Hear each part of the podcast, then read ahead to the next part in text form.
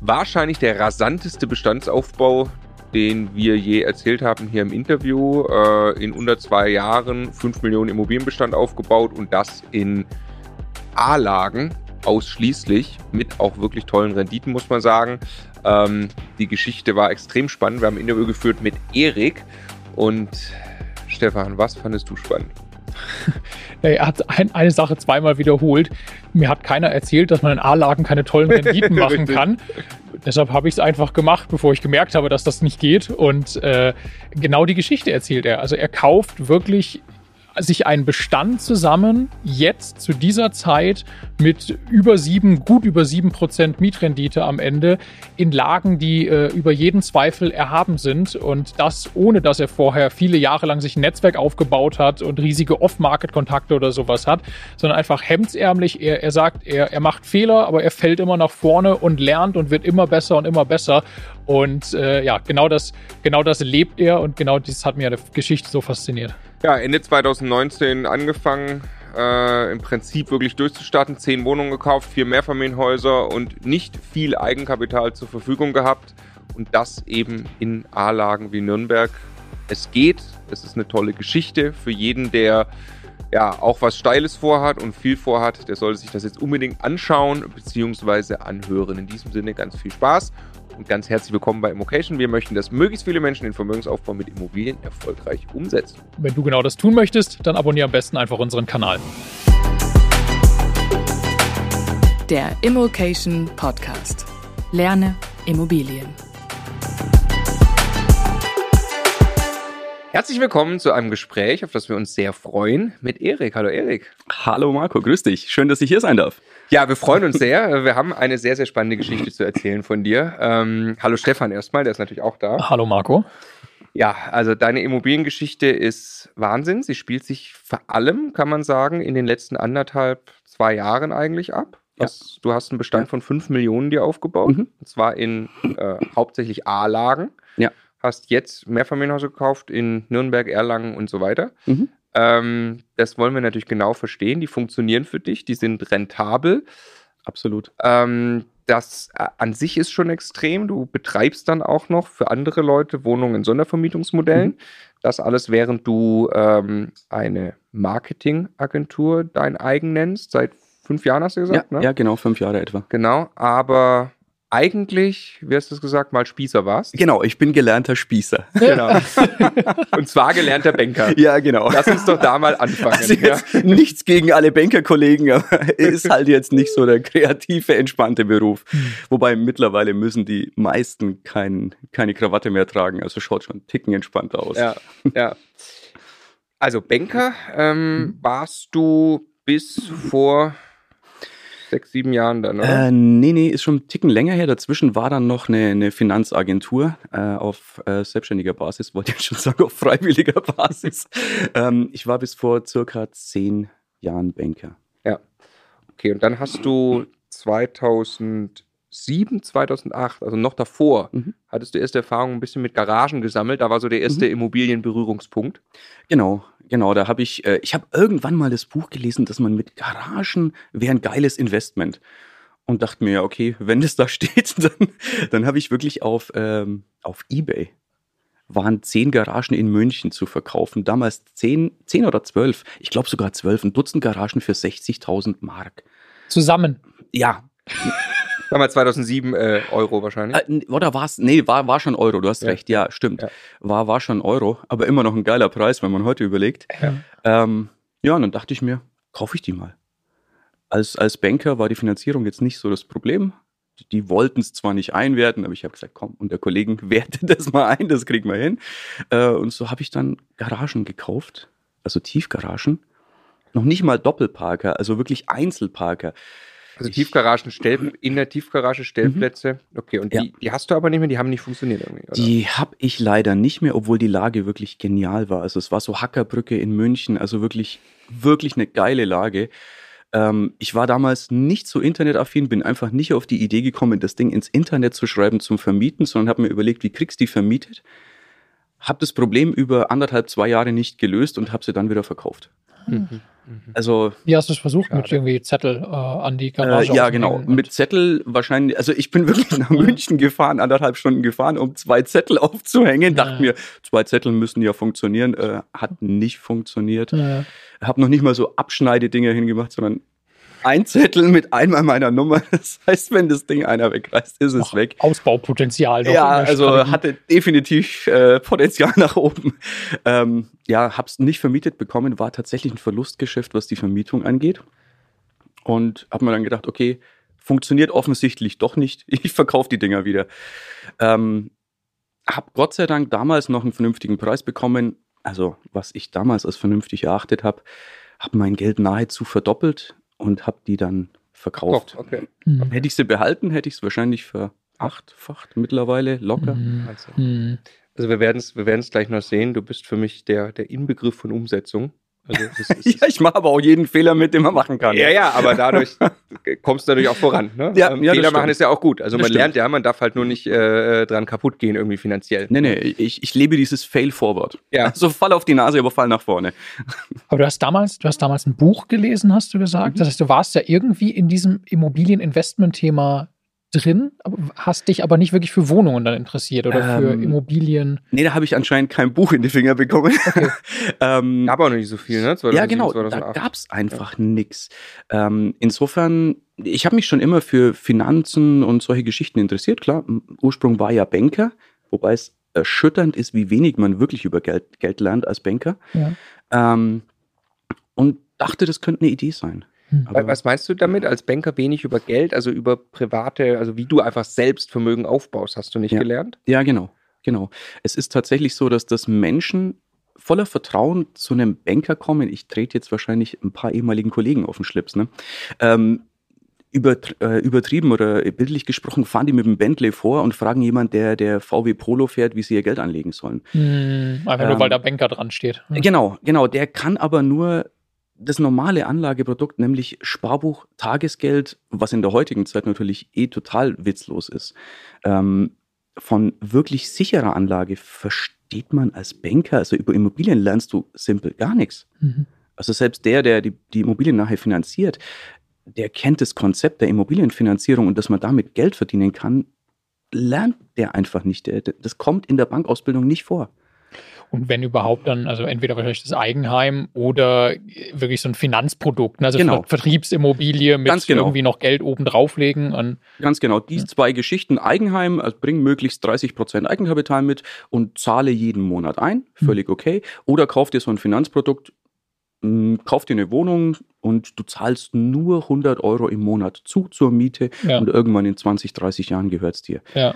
Also die Konzepte hat der Banker in der Schublade und das ist, also es mag die, die rühmliche Ausnahme geben, aber das ist dann wirklich die Ausnahme. Mhm. Und ja, das war praktisch die Ausgangssituation. Man denkt jetzt so, als Banker hast du einen Vorteil, hast du im Immobilienbereich erstmal nicht. Also du musst dir echt alles selber anlesen und lernen. War eigentlich schade. Das wäre ja eigentlich äh, ein ziemlich geiler Zeitpunkt gewesen, loszulegen. Ja, ja, voll. Absolut. Absolut. Weil danach, durch die spätere Selbstständigkeit, war ich ja auch, äh, kennt ihr ja selber, eine ganze Weile nicht mehr finanzierbar. Ja. Also dann konnte ich nicht mehr. Da als, ja. als Banker hast natürlich eine, eine, coole Bonität. Also die wissen, dass dein Geld kommt, weil sie zahlen es dir selbst. Ja. Ja, ja, ja. Aber so wirst du gleich sehen, es hat dem Erik nicht geschadet, dass er es jetzt angefangen hat. ähm, und äh, wo kommst du her eigentlich? Gebürtig? Ähm, Treuchtlingen, das ist so eine kleine Stadt in Mittelfranken, so zwischen München und Nürnberg, genau wo die Mitte. Noch lebst? Äh, lebe ich tatsächlich noch. Also vorher war es so ein, so ein 600 Seelendorf und bin dann in die, in die nächstgrößere Stadt, wenn man so möchte, gezogen. Aber es sind nur 10.000 Einwohner. Ja. Du bist äh, unglaublich 48, du siehst nicht so aus. Danke. Ja. Obwohl wir uns vorher noch über Augenringe unterhalten ja, ja, haben. Ja, ja, über meine. ja, über ähm, Echt krass. Ne? Ich habe mich das gerade gefragt und ich war irgendwo bei Mitte, Ende 30. Ah, Stefan, danke. Meine Oma ist schuld. Die hat immer gesagt, Bur suchte ein Junge, alt wenn's von allein. Ich war auch mal 16, jetzt bin ich 92, schau mich an. Ja. Äh, ich habe eine Frau, die ist zehn Jahre jünger als ich. Wir sind aber schon seit 20 Jahren verheiratet. Also insofern, die hält mich jung. Und du hast eine 17-jährige Tochter auch, ja? Ja, genau. Ich dachte jetzt, du sagst, ich habe eine 17-jährige Frau. Das wäre mit den 20 Jahren verheiratet schwierig. Ja, ja, genau. Ähm, okay, okay gab es, ähm, also jetzt kommen wir gleich, du hast dann 2005 14, 15 eine Wohnung und dann geht es eigentlich 2019 erst wirklich ab. Da kommen, kommen wir jetzt mhm. gleich zu. Mhm. Äh, einmal noch äh, die Rückschau, ich sag mal, in deinen 20 als Bankausbildung dann offensichtlich mhm. gemacht, bis dann zur Bank. Ähm, hast du den Wunsch gehabt, viel Geld zu verdienen? Wolltest du dich einfach absichern? War dir das Thema eigentlich egal, ob du bei der Bank warst oder? Du meinst Interesse hattest du, hast du gesagt. Ne, mit den Immobilien Finanzen. meinst du jetzt? Nee, nee, also da, damals hast du dir einfach vorgestellt, ich fahre später mal Bentley. Oh. Ähm, nee, war tatsächlich nicht in meiner Welt. Ich wusste, ich möchte was arbeiten, was mit Menschen zu tun hat. Ich mag Menschen einfach.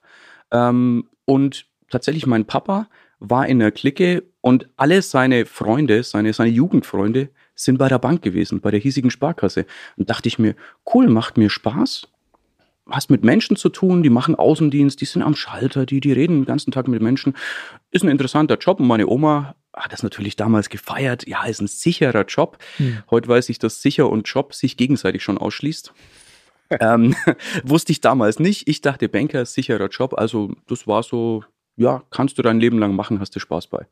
Dann bist du eben später, das, das deutest du ja gerade schon ein Unternehmer geworden. Ja. Ähm, und hast eine Marketingagentur gegründet. Genau, dazwischen war noch eine Ausflug, äh, ein Ausflug in die Finanzwelt. Ich bin damals abgeworben worden von der Allianz, äh, habe eine Allianzagentur übernommen. Dann habe ich beschlossen, kann ich selbstständig besser, habe eine eigene Finanzagentur gegründet, die aufgebaut bis fünf Mitarbeiter, bis es durch einen Schicksalsschlag das Ganze dann völlig zerlegt hat. Oder ja, es war kurz davor, ich habe die Wand gesehen, gegen die wir dann gesteuert werden und habe dann auf Marketing umgeschwenkt. Hm. Du hast es dann dir selber beigebracht, Marketing, hast mhm. du mir im Vorgespräch schon erzählt, nur damit ja. wir gleich eine Vorstellung haben, was ist dein, du hast, dir gehört eine Firma, das ist eine mhm. Marke, wie viele Leute arbeiten da heute? Äh, wir sind zu fünft, mhm. äh, plus eben äh, Freelancer, die wir uns bei Bedarf dazu holen. Aber fünf Leute sind das Kernteam. Okay. Und mittlerweile auch meine Tochter, die arbeitet in der Firma, macht die Ausbildung dort. Ah. Cool. Das war was, was ich wirklich, die Entscheidung habe ich sehr gefeiert. Hm. Und würdest du sagen, im Marketing bist du jetzt beruflich zu Hause so? Also mit der Agentur, dass es jetzt bei der Bank war es das ja hm. offensichtlich nicht, aber jetzt als Unternehmer, hm. eine Marketingagentur. Ja, also ich habe für mich entdeckt, äh, diese Freiheit. Ähm, dass nicht irgendwer anders meinen Tag bestimmt, sondern dass ich das tue das ist mir total wichtig. Du könntest mir heute jeden Angestelltenjob anbieten, egal was du mir zahlst, wenn mir jemand anders diktiert, wann ich wo zu sein habe, wann ich Urlaub machen darf, wann ich mal in Rente mhm. gehe und wie viel ich dann verdienen werde. Das ist für mich die Definition der Hölle, ist vielleicht ein Ticken übertrieben, aber das wäre was, wo ich definitiv nicht mehr hin möchte. Ähm, für mich ist Marketing was, wo ich wirklich Spaß habe, mhm. weil ich kann den psychologischen Verkauf, die ganzen psychologischen Geschichten einsetzen, kann anderen helfen, erfolgreich zu werden. Gerade in der momentanen Zeit, wo es eher spannend ist, dass Geschäfte Umsatz machen und so, ähm, ist es natürlich super, denen zu helfen, dass die zu Umsatz kommen, dass die ja wachsen können und da habe ich wirklich Spaß dran. Machst du das rein auf Online? Ja, wir sind eine, eine Online-Marketing-Agentur. Wir bauen also sogenannte Funnels äh, mhm. von den Seiten, wo die Leute eingesammelt werden, dann die psychologischen E-Mails, die dann bis hin zum Verkauf führen und kümmern uns auch um die Werbung, zum Beispiel bei Facebook, YouTube und Co., mhm. dass wir deren Werbebudgets verwalten und dafür sorgen, dass oben in diesen Funnel, also in diesen Verkaufstrichter, immer genug passende Interessenten reinkommen, die später zu begeisterten Käufern umgewandelt werden. Mhm. Makler sind mittlerweile auch deine Kunden, ne? ganz ja, neu. Ja, ist, äh, da bin ich unerwartet zu der Zielgruppe Immobilienmakler gekommen, hat tatsächlich unser Callcenter vorgeschlagen. Mhm. Und ich sage ja, Immobilienmakler, absolut, ist eine geile Zielgruppe, denn damit habe ich eine Affinität. Ich selber liebe Immobilien, das ist so meine zweite Leidenschaft neben Marketing. Ähm, super, denen kann ich noch mehr Mehrwert bieten, weil ich deren Sprache sprechen kann. Was, was machst du denn? Ihr besorgt denen Immobilien oder ihr besorgt denen Käufer? Ähm, in der heutigen Zeit ist eher der Flaschenhals die Immobilien. Klar. Äh, also wir besorgen. Deshalb habe ich mich auch, gefragt, was ja, löst genau. ihr? Weil das, das, ist das schwierigere Problem. genau, wir, wir lösen denen den Flaschenhals, dass wir denen die Immobilienverkäufer besorgen. Okay. Äh, und das Ganze völlig automatisiert, also dass sie nicht ein Callcenter brauchen oder sonst irgendwas. Ähm, Wäre was, was wir verbinden können, aber wir fangen die Leute bei der Entscheidung ab. Ich möchte mal wissen, was ist meine Immobilie wert? Ähm, oder ich habe ein Erbe, was tue ich mit einer Immobilie? Die da schon in der Suchabfrage abzufangen, zu unserem Makler zu führen, dass der automatisch die Leads sozusagen bekommt und dann auch das Ganze automatisiert per E-Mail nachfasst, zum Beispiel mit Videos noch unterstützt, sodass er nicht ständig nachtelefonieren muss und da fragen muss, sondern dass es automatisiert passiert. Denn auch im, im Verkauf als Investoren, ihr wisst es, forderst ein Exposé an, dann kriegst du das Exposé und dann passiert nichts mehr. Hm. Da ist Luft nach oben. Hm. Also da sorgen wir dafür, dass automatisch Nachfass-E-Mails rausgehen, dass also auch der Verkauf noch eleganter klappt aber eben auch der, der Ankauf, was bei, bei Maklern oft äh, ja, das größere Problem ist. Mhm. Ist aber die Frage, ob man darüber nicht nur als Makler, sondern auch als privater Immobilieninvestor äh, an Immobilien rankommt, also ob man Absolut. Das, das dafür auch nutzen kann. Können wir später nochmal drüber sprechen, auf jeden Fall. Gerne, sehr ähm, gerne. Äh, jetzt lass uns kurz 2014, da gab es eine mhm. Wohnung, die hast du schon gekauft. Das war eigentlich der, der, der wirkliche Einstieg mhm. dann. Äh, aber da ist bei einer geblieben. Wie kam es dazu? Ähm, es ist bei dreien geblieben. Ach so. ähm, war tatsächlich, da hatte ich Glück.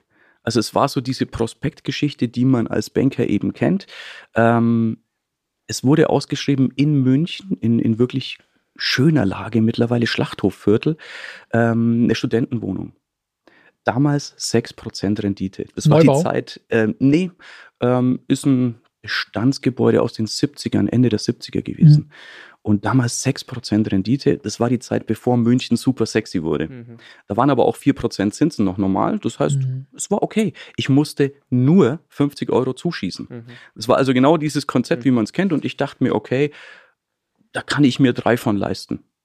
Und eigentlich wollte ich eine, aber ich habe damals mit dem Bankkollegen, ähm, ja, ist zu klein, die hat damals 60.000 Euro ist von der Finanzierungssumme kauf doch, schau, dass, du, dass du ein bisschen höher kommst, dann haben wir bessere Konditionen. Also habe ich dann drei gekauft. Sollte sich als kein ganz dummer Move herausstellen. Äh, was was ja, hast du wenn, bezahlt was sind die heute wert? Äh, ich habe tatsächlich 60 für die eine bezahlt und 65 für die anderen beiden, die einen Balkon hatten. Mhm. Ähm, nach 190 zusammen? Ja, genau. Habe dann nach drei Jahren beschlossen, boah, München hat sich so genial entwickelt, ich kann es für fast den doppelten Preis verkaufen. Mhm. Ähm, habe damals dem Makler, der äh, auch meine Tiefgaragen verkauft hat, gesagt, ich verkaufe die jetzt besser als sein Geld fast verdoppeln, kannst du nicht machen. Ähm, also wie gesagt, fail forward. Ich habe mhm. alle Fehler gemacht, habe die Dinger vertickt.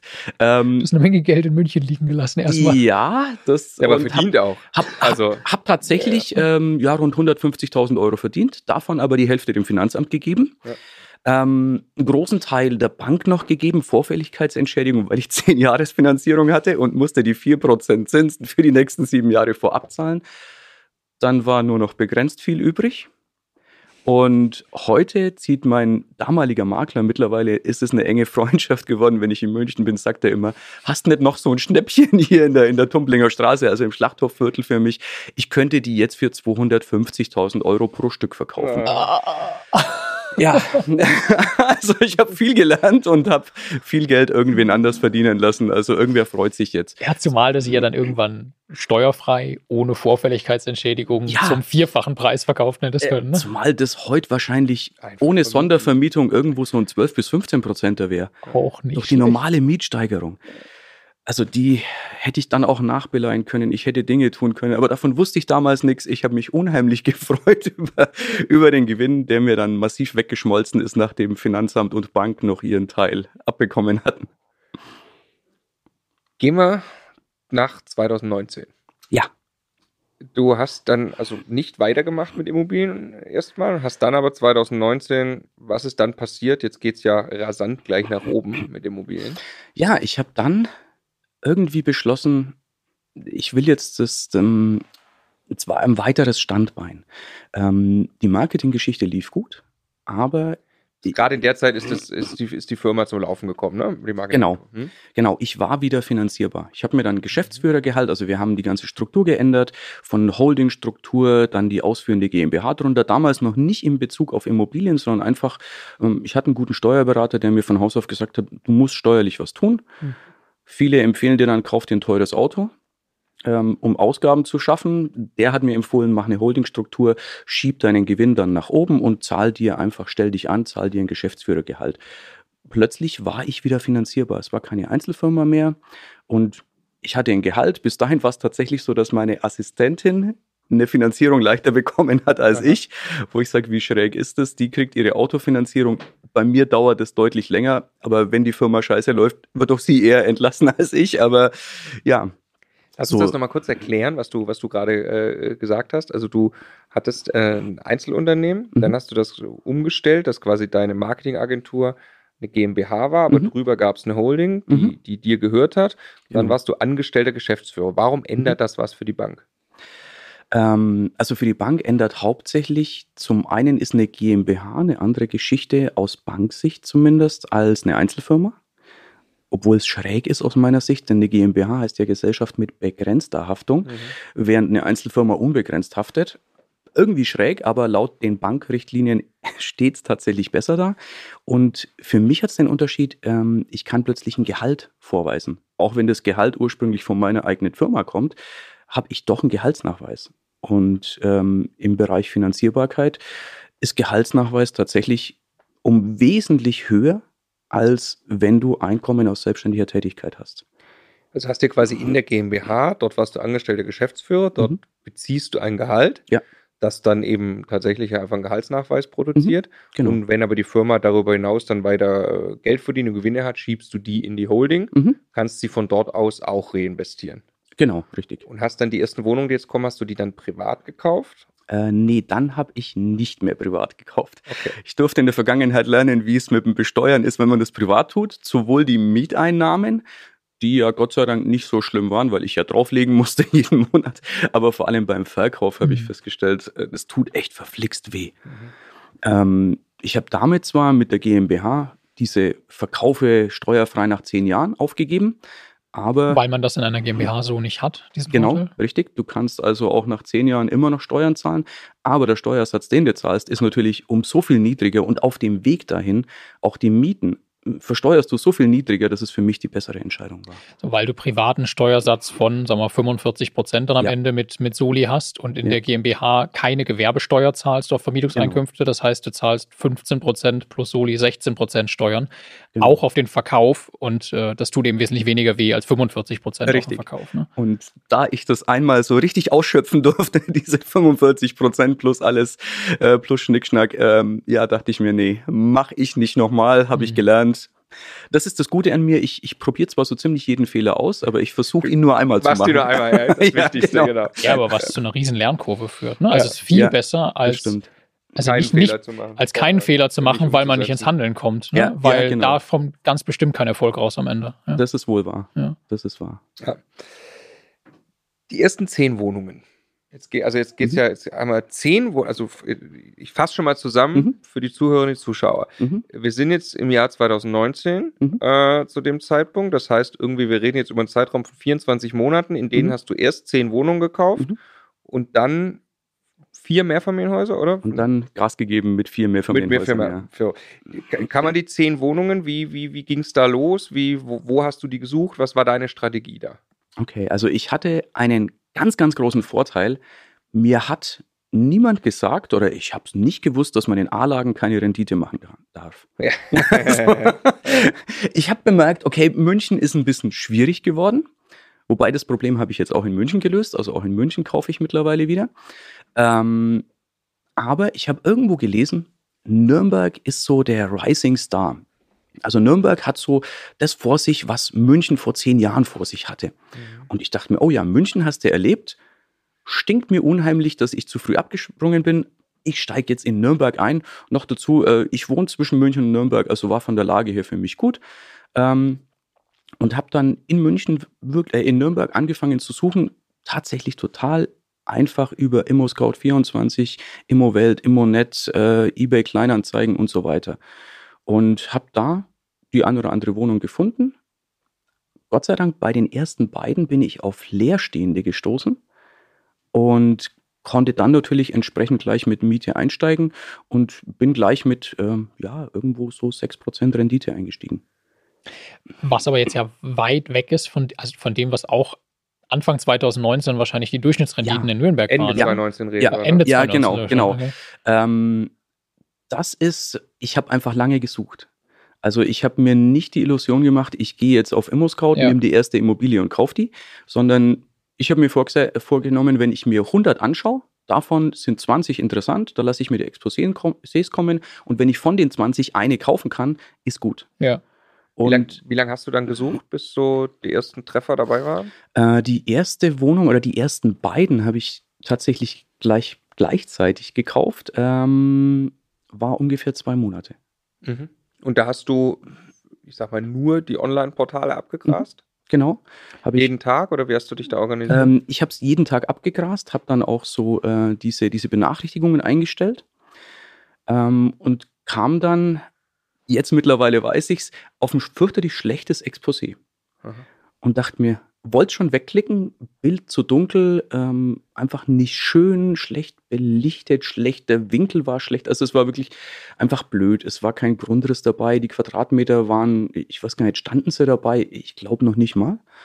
Ähm, und ich dachte mir, okay, forder mal an, weil es könnte trotzdem was sein. Und der Makler war so ein sogenannter Küchentischmakler Mittlerweile liebe ich ja, die. Genau, ja. es ist ja, es ist mein Herz schlägt höher, wenn ich das höre. Ja, genau. Schlechtes Exposé, Küchentischmakler, schlechte genau. Fotos. Ja. Das ist ein guter Deal.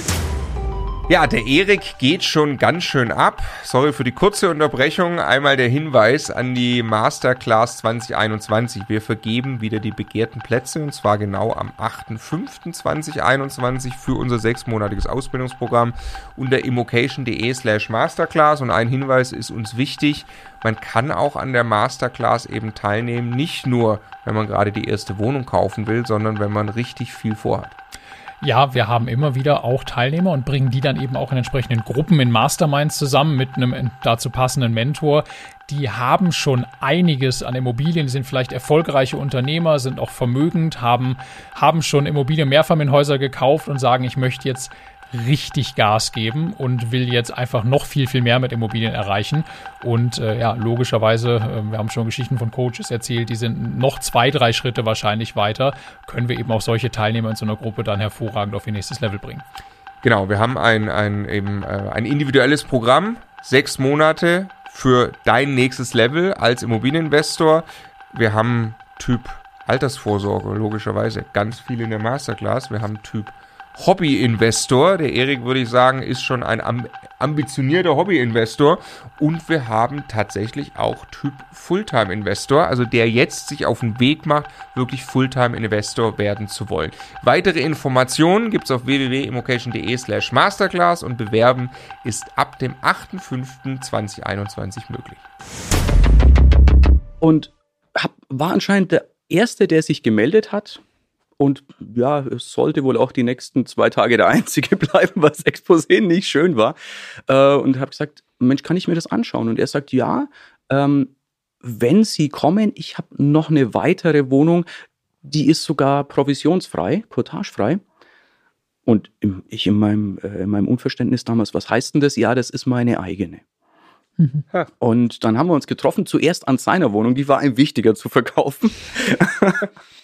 ähm, hat sich herausgestellt, ja, er, er, hat es immer so nebenbei gemacht und hat das Potenzial da gar nicht erkannt. Also äh, die Wohnung war in schlechtem Zustand, aber sie war leer. Der letzte Mieter hat also nicht bezahlt. Der hat sich da, ja, der hat bei der Mieterauswahl nicht so aufgepasst und hat sich eben Mieter reingeholt, die nicht bezahlen, so hm, Sozialamt, äh, die aber dann ihre Unterlagen nicht ausgefüllt haben und dann kam das einfach nicht und er hat die Nase voll gehabt. Die Tür war eingetreten, äh, das Bad war echt übel, die Tür wollte er noch austauschen, den Rest wollte er mir überlassen. Das ist ja wunderbar, ne? also kein ja. Bock mehr, ist äh, ja. ideal. Ja. Bester Verkaufsgrund. Absolut. Ich habe die für einen Quadratmeterpreis von 1900 irgendwas gekauft. Ähm, zu dem 1900. Zeitpunkt. Ja. Ende 2019. Genau, da waren also 1000 Euro mehr auf den Quadratmeter wäre immer noch ein vernünftiger Preis gewesen. Ja. Hab die gekauft und dann sind wir zu der eigentlichen Wohnung gefahren, wo ein Klient von ihm ähnliches Problem hatte. Die waren von weit außerhalb, ähm, ich glaube aus der Münchner Gegend sogar. Und die haben das als Kapitalanlageobjekt von, von irgendeinem Vertrieb damals bekommen, viel zu teuer eingekauft. Und ich habe es für den gleichen Quadratmeterpreis bekommen, aber es war noch eine Tiefgarage mit bei. Und er hat dann so nach dem Motto, ja, also für die andere hat er wohl schon eine Anfrage, aber ich würde die bekommen, wenn ich beide nehme. ich dachte dann, okay, bevor ich mich schlagen lasse, nehme ich die halt beide. Und so kam ich dann zu meinen ersten Wohnungen in, in Nürnberg. Das muss man sich echt auf der Zunge zergehen lassen, ne? Weil das ist ja jetzt nicht ewig her. Nee. Und das ist Nürnberg, wo jeder wahrscheinlich sagen würde, das brauchst du jetzt ehrlich gesagt nicht mehr versuchen, wenn du irgendwie eine, eine, vernünftige Rendite haben willst. Und dann erzählt dir jeder, sowas geht dann, wenn überhaupt, nur unter der Hand und weil du ganz tolle ja. Kontakte hast. Und bei dir hat sich das einfach ausgezahlt, da zwei Monate dran zu bleiben ja. und fleißig zu sein. Ne? Ja, es ist äh, diese Portion Glück, die der Fleiß mit sich bringt. Ja, Glück also ist das, etwas, das, das sich häuft, je mehr Mühe ja. man sich gibt. Genau, genau richtig. So, so war es. Also ich mhm. habe einfach zwei Monate die Geduld mitgebracht und dann hatte ich das Glück, auf, dieses, auf diese beiden Objekte zu treffen. Ja. Hammer. dann hattest du die beiden gekauft äh, in, in, die GmbH, ne? Mhm. In, in der wahrscheinlich VV GmbH dann. Genau, ja. Ähm, und jetzt waren die in diesem schlechten Zustand, nicht vermietet. Du mhm. kanntest schon Handwerker in Nürnberg oder wie hast du es gemacht? Äh, nee, ich kannte damals noch niemanden, aber habe mich ähm, bei so einer Firma, die möbliertes Vermieten anbietet, da habe ich mich einfach mal informiert, Mensch, wie schaut es denn aus? Ist die Lage gut für möbliertes Vermieten? Dann haben die gesagt, oh ja, absolut geht super. Vor allem die Größe war auch gut. Die eine Wohnung war so, ich glaube, 21 und die andere 28 Quadratmeter. Genau mhm. die richtige Größe ja. dafür. Mhm. Und sie haben gesagt, die würden super gerne ins Portfolio nehmen. Mhm. Und dann, da kommt mir wieder das zugute. Ich bin Banker damals geworden, weil ich Menschen gern mag. Kommt man einfach ein bisschen ins Gespräch und dann sagt die zu mir, wenn, sie, wenn ich Hilfe beim Möblieren brauche, sie möbliert auch. Und sage ich, super. Kennst du denn noch jemanden, der auch ein bisschen was schick machen kann, der, der auch so kleine Handwerksarbeiten. Ja, kennt sie. Und so kam ich zu meinem ersten Handwerkerteam, die mittlerweile fast ausschließlich für mich arbeiten. Ähm, die haben mir gesagt, die eine Wohnung würden sie, wenn ich das Material stelle, würden die die Arbeitszeit einbringen und würden sie gleich möbliert anmieten für einen Mitarbeiter. Dachte ich mir, super, ist jetzt fix für 450 Euro vermietet. Und ich habe irgendwie so, äh, ich glaube, 800, 900 Euro in Möbel investiert und ein neues Waschbecken, das war auch kaputt und eine neue Duschtrennwand. Also die haben das auch noch günstig besorgt.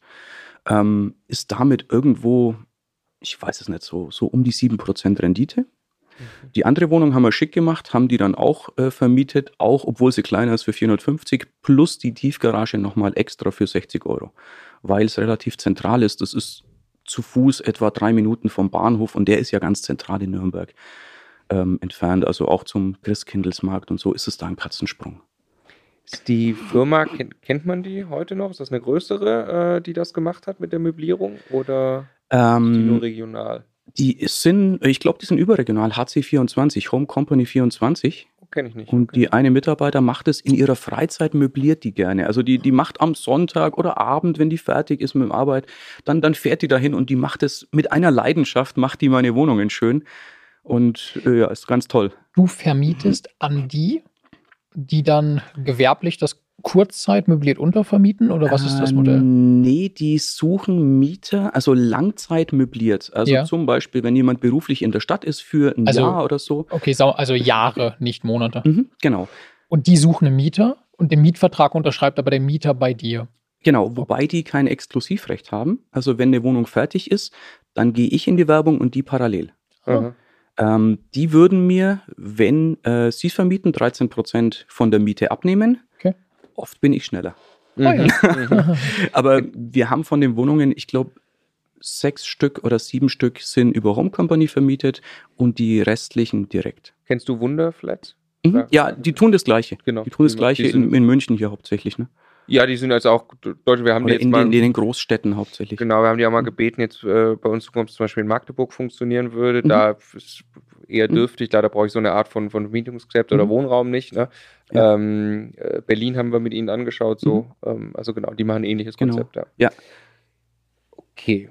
Und auf diese Art und Weise hast du dann in einem sehr relativ kurzen Zeitraum von ein paar Monaten zehn mhm. genau. Wohnungen gekauft. Bin dann dran geblieben. Das ist das Schöne äh, bei meinem Job, äh, der Marketingagentur, dass ich von Haus auf gesagt habe, ich will nicht, dass irgendwer mir meine Zeiten diktieren kann. Mhm. Und ich habe mir, das ist das, was, was mir unheimlich wichtig war, in einem Manager-Seminar habe ich mal gelernt, ähm, da saßen lauter Manager drin und der, der, Coach sagt, was ist euer Wert Nummer eins? Und es kam ausschließlich Familie und Gesundheit. Ja. Es kam nichts anderes, egal von wem. Und dann sagt er, okay, jetzt holt mal eure Terminplaner und zeigt mir, wo steht hier Gesundheit und wo steht hier Familie. Hm. Und da ist bei mir wirklich. Ganz finstere Übung. Ja, genau. Und das war wie ein Brett, das mir jemand vom Kopf wegreißt. Und da habe ich beschlossen, ich baue jetzt meinen Job oder mein, das, was ich gerne tue, um meine Familie drumherum. Damals war meine Tochter noch in der Schule von 7.30 bis 12.30 und ich habe beschlossen, meine Arbeitszeiten sind von 7.30 bis 12.30 mhm. Habe mir also wirklich meine Tätigkeit da drumherum gebaut. Auch mein Team weiß, nach 12.30 bin ich per WhatsApp zwar noch erreichbar, aber es kann auch mal drei, vier Stunden dauern oder am nächsten Tag sein, bis ich antworte. Mhm. Und deswegen hatte ich dann auch die Kapazität, wo ich mir dachte, okay, ist jetzt eigentlich Freizeit, aber ich kann mir auch die Zeit nehmen, um Immobilien aufzubauen. Mhm. Und habe mir da dann problemlos Zeit wegknapsen können. Das ist natürlich ein Luxus, ne? Ja, aber das, ist, aber das ist, also das zu können, ist das eine, das kann man nicht ja. in jedem, in jedem Angestelltenjob. Ja, genau. Aber selbst wenn man das kann, ist das eine mentale Herkulesaufgabe, mhm. sich ernsthaft auf solche Zeiten einzustellen und das durchzuziehen. Ja. Also wie oft ich mir schon Dinge vorgenommen habe, in meinem Kalender auf eine bestimmte Art und Weise mhm. zu machen und das nächste Mal, wenn wieder irgendein Termin irgendwo reingeplant werden muss, dann alles über den Haufen ja. zu werfen, weil es geht ja gerade nicht anders. Also ich ja. habe da einen riesen Respekt davor, was ja. du da gemacht hast. Ja, man, Danke. Weil du gerade sagtest, es geht in den meisten Angestellten. Also ich kann mir kaum einen Angestelltenjob vorstellen, wo man jetzt einfach sagen kann, ich teile mir das auf die Art und Weise ein. Ne? Das Schwer, ist also wirklich eher eine Sache, die wahrscheinlich als Unternehmer, wenn die Firma einem selbst gehört,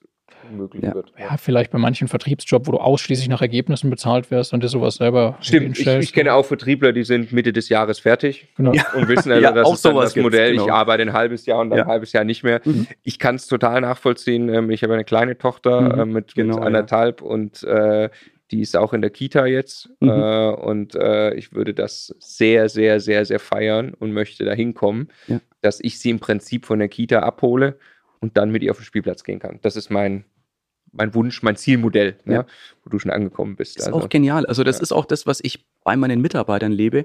Wann immer die sagen, irgendwas ist mit Frau, Kind, Oma, Opa, die wissen meine Antwort. Familie geht vor. Ja, hm. Wir kriegen alles gelöst, weil am Ende des Lebens Toll. denkst du nicht, hätte ich doch 1000 Euro mehr verdient. Ja. Du denkst vielleicht, hätte ich eine Stunde mehr mit irgendjemand verbracht, der mir wichtig war. Hm.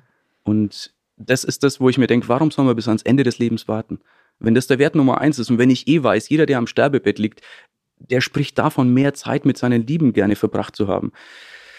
Ja, dann, dann ziehe ich die Entscheidung lieber vor. Dann gibt es weniger zu bereuen. Ja. Mhm. Tolle Entscheidung. Danke. Lass uns über Mehrfamilienhäuser sprechen. Gerne. Zehn Gerne. Wohnungen haben wir im Bestand. Wir sind irgendwo Mitte 2019 wahrscheinlich. Ja. Oder sowas. Was, was haben die zehn Wohnungen gekostet in Summe ungefähr? Eineinhalb Millionen? Ja, das sind ja jetzt größere mm, Wohnungen. es, sie sind dann größer geworden. Ähm, also auch vom bin, Volumen einfach von der Ja, Lage genau. Also ich also. bin bei 750.000 bei meiner Sparkasse an die Grenze gestoßen. Mhm. Kennt vielleicht der ein oder andere diese, diese Dreiviertelmillion. Äh, bin dann zur Raiffeisen und habe dann, ich glaube, wir waren dann irgendwo so bei gesamt 1,1 Millionen, mhm. also so um die Million rum. 100 Prozent finanziert? Äh, ja, da habe ich wirklich zum Großteil sogar 110 Prozent finanziert, mhm. weil ich es damals konnte und noch nicht wusste, dass es anders vielleicht irgendwo geschickter wäre. Aber warum wäre es geschickt? Also ich möchte niemandem empfehlen, pauschal 110% Finanzierung genau. zu machen. Aber wenn man, wenn sehr, günst, wenn man ja. sehr günstig einkauft und mhm. Reserven hat, also immer noch mit den 110% mhm. Kreditsumme mhm. deutlich unter Marktwert ist, mhm. dann hat man immer noch ein gesunden, gesundes Verhältnis von Kredit zu, äh, zu Gegenwert. Also Richtig. warum Warum würdest du es vielleicht anders machen wollen? Für damals erschien es mir genau aus den Punkten, die du jetzt sagst, die richtige Entscheidung. Ähm, später hätte ich rückblickend die Entscheidung einen Ticken anders getroffen, weil ich dann auf meine Finanzierbarkeit achten wollte. Mm. Also wenn du schneller, weiter, höher, also die Geschichte machen ja. möchtest, dann ist es ja wichtig, dass du weiterhin für die Bank finanzierbar bleibst, ja. dass die dir also weiter unbegrenzt Geld geben. Das ja. tun die nicht, wenn du auf 110 Prozent fährst dann sagen die irgendwann Stopp. Eben die Sparkasse hat bei 750.000 gesagt, äh, jetzt Pause. Weil sie aus ihrer Sicht das gesamte Risiko eigentlich tragen und du außer Geld auf dem eigenen Konto nichts reingibst. In genau. dem Sinne, ne? Genau, da ja. war es auch immer noch, da musste ich noch persönlich haften. Ja ist jetzt raus. Der Banker sagt, meine Haftung äh, hat keinen Wert mehr. es ist völlig irrelevant, ob ich unterschreibe oder nicht. Also insofern ähm, ja. Deine Haftung hat keinen Wert mehr. Ja, genau, weil er sagt, das zahlst du doch sowieso nie wieder ab. Ja. Also äh, die, es ist tatsächlich, das ist ja dieser Gedanke dahinter, ist, also entweder funktionieren die Immobilien mhm. Genau. Oder nicht. Wenn sie nicht funktionieren, ändert deine persönliche Bonität da auch nichts mehr dran. Genau, richtig. Und wenn sie funktionieren, dann ist eh alles gut. Ne? Aber das, das, das, das, muss man sich auch andersrum klar machen. Mhm. Also das ist ja natürlich der positive Bereich, in dem man kommen will. Das ist aber auch genau der schwierige Bereich, ja. in dem man erstmal kommen muss, mhm. dass das Portfolio dann so in sich funktioniert. Genau. Vor richtig. allem dann auch noch in so einem Zeitraum. Es ist einfach, also es ist wirklich krass. Also das ist ja, dass ja das eigene Gehalt und mhm. die gute Bonität dann nicht mehr ausreichend ist, also nicht mehr hinreichend ist, um finanzierbar mhm. zu bleiben, wenn man zu schlechte Renditen gekauft hat zum Beispiel. Ne? Ja, also ich ja, kann genau. mir ein paar Eier ins Nest legen, die in Ordnung, aber nicht ganz, ganz toll sind. Und dann irgendwann sagt die Bank, danke bis hierhin, aber genau, genau. hier hört es auf. Ne? Genau. Jemand, der ja. 10.000 Euro Monatsgehalt hat, der kommt erstmal ziemlich weit und merkt möglicherweise gar mhm. nicht, äh, dass sein Bestand eigentlich sich gerade in eine Richtung entwickelt, wo dann irgendwann relativ abrupt ja. Ende ist. Ja. Da kam mir zugute, dass ich mir ein relativ überschaubares Geschäftsführergehalt zahle. Also ich zahle mir 2.700 Euro. Das ist überschaubar. Ähm, plus einen, einen Sportwagen und das war's. Mhm. Und der Sportwagen zählt natürlich nicht als Einkommen. also insofern insofern äh, sagt die Bank, ja gut, das ist ein Einkommen, das, die 257 sind äh, brutto. Ja. Jetzt geht bei mir nicht ganz so viel weg, weil ich mich natürlich nicht gesetzlich rentenversichere und solche Geschichten. Du kannst mit dem Gehalt auf jeden Fall nicht mehrere Millionen finanzieren. Also da musste ich Plan B finden. Lebt ihr sparsam oder? Mm, ich habe keine. So viel in Sterne-Restaurants, wenn es erlaubt ist? Mm, tatsächlich nicht. Also wir essen gerne gut. Ähm, Ernährung ist mir wichtig. Ich achte auf Bioqualität. Wir gehen gerne mal essen. Aber wenn wir essen gehen, ist es ein guter Burger, ist der Italiener nebenan. Also wir haben jetzt keinen. Mein Luxus ist tatsächlich hochwertiges Essen, aber nicht im Sternebereich, sondern wirklich hochwertige Hausmannskost, hätte ich jetzt meiner gesagt. Bioessen und Zeit mit der Familie, das sind so die Dinge. Wirklich mein, mein Auto ist der einzige Spleen, den ich habe. Ja. Ja. Jetzt Mehrfamilienhäuser. Ja. Wie ging's los? Ich wusste, Wohnungen machen Spaß, die kann ich jetzt. Und bei mir ist es, wenn ich was kann, dann gehe ich gern den nächsten Schritt. Ich war also angefixt mit Immobilien und dann bin ich einfach mal auf YouTube und so weiter gegangen und wollte mich weiterbilden. Dann bin ich auf Immocation gestoßen yes. und dachte mir, ich will ein Haus kaufen, traue mich aber nicht so recht ran. Denn äh, A-Lagen, A-Städte, äh, ja, da, da, da reden wir jetzt über Millionenbeträge für ein Haus. Das war doch eine Hürde für mich. Mhm. Also das war, mh, hm, da dachte ich mir, da brauche ich mehr Wissen. Dann bin ich ins Immocation Coaching gegangen Nein, ich werde nicht bezahlt für die Werbung. Es ist einfach ehrliche Begeisterung. Ähm, du in die Masterclass bist. In die Masterclass, ja. genau. Und habe da gelernt, wir kaufen Probleme, denn wenn wir Probleme lösen, dann verdienen wir gutes Geld. Und ich dachte mir, cool, Probleme finden kann ich. Und da habe ich dann ein paar richtig geile Probleme gefunden. Hier steht Horrorhaus beim ersten Haus, also. Äh, ja, mein Horrorhaus äh, liegt in da habe ich ein bisschen übertrieben, glaube ich. Ähm, wenn man Systeme schafft, kann man auch ganz weit weg kaufen. Bei mir war es die südliche Weinstraße Bad Bergzabern. Wunderschönes Städtchen. Äh, tolle Weingegend. In der Pfalz. In der Pfalz, genau. Dreieinhalb Fahrtstunden entfernt, wenn kein Stau ist. Es ist noch nie kein Stau gewesen. also, ich brauche immer mindestens vier Stunden, heißt hin und zurück, der Tag ist vorbei. Krass, du kannst ja. an dem Tag dann auch relativ wenig tun. Immerhin hast du ein schönes Auto. Ja, ja. es äh, macht Spaß mhm. hinzufahren, aber irgendwann, mhm. ja, ist es schwierig. Vor allem, äh, es war dann auch noch ein Messi-Haus. Deswegen war es günstig, aber ähm, man konnte viele Zimmer nicht betreten, weil die von oben bis unten mit Dingen voll waren. Äh, komischerweise viele, viele neuwertige Dinge. Äh, zum Beispiel, wenn es bei irgendeinem Discounter Unterhemden im Angebot gab, ging der ehemalige Besitzer hin und hat 50 von den Unterhemden gekauft. Jetzt, wenn es die nächste Woche beim anderen Discounter gab, hat er dasselbe wieder getan. Äh, jetzt braucht kein Mensch 100 original verpackte Unterhemden. Ähm, ich bin damals mit einem Kumpel hingefahren, wir wollten entrümpeln. wir haben uns ein Wochenende Zeit genommen und Container kommen lassen. Wir haben nach dem Wochenende aufgegeben. Es ging dann der Running Gag, egal was wir Schräges gefunden haben, zum Beispiel einen Taucheranzug, ähm, ja, wo ist der zweite? Weil es gab nichts einmal. Es gab nichts einmal. Und wirklich, wir haben dann einen Taucheranzug gefunden. Also der, der Besitzer war kein Taucher. ähm, Und dann war wirklich der Running Gag, wie ein Taucheranzug, wo ist der zweite? Wir haben gesucht, wir haben einen zweiten Taucheranzug gefunden.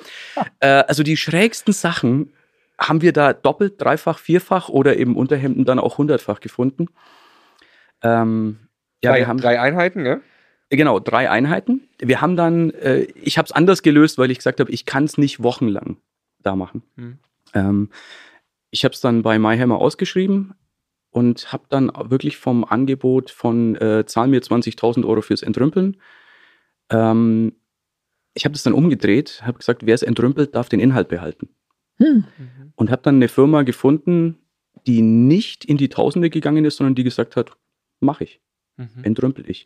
Der hat drei Wochen entrümpelt, hat sich 140 Quadratmeter Ladenfläche angemietet, hat die gefüllt und hat mir dann zwei Jahre später haben wir gesprochen, nee Quatsch, zwei Jahre später, äh, paar Monate später haben wir gesprochen, ähm, zwei Monate später und er hat gesagt, er hat ungefähr 10.000 Euro schätzt er, dass er macht mit der ganzen.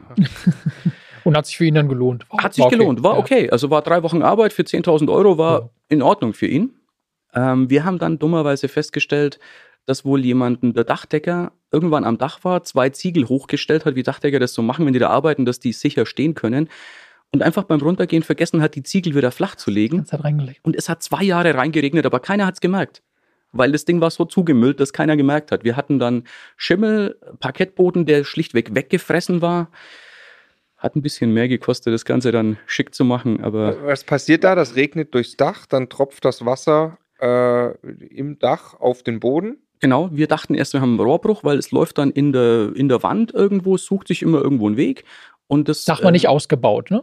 Äh, Dach war nicht ausgebaut. Äh, doch, das Dach war ausgebaut, aber das war dann drüber war noch so ein Spitzboden. Okay. Mhm. Und da hat es reingeregnet da und dann runter in den ausgebauten Dachboden? Genau. Äh, aber da wirklich alles vermüllt war, es gab kein Zimmer, das nicht vermüllt war, lief es durch bis in den Keller und keiner hat es gemerkt. Also auch ich nicht bei der Besichtigung. Mhm. Ich konnte es nicht sehen. Es war auch die Wände und Fenster und Türen waren alle mit Styropor zugekleidet. Also man konnte auch nichts sehen da drin. Es ist auch eine Art von Isolieren, wenn ich Fenster komplett dicht mache. Also, er musste dann auch nicht heizen. Also es hat funktioniert, aber wir konnten den, die Schäden nicht sehen, erst wie dann alles leer war. Mich hat beinahe der Schlag getroffen. Wie, wie viel hast du bezahlt fürs Haus? Äh, fürs Haus 360.000. Mhm. Für wie viel Quadratmeter?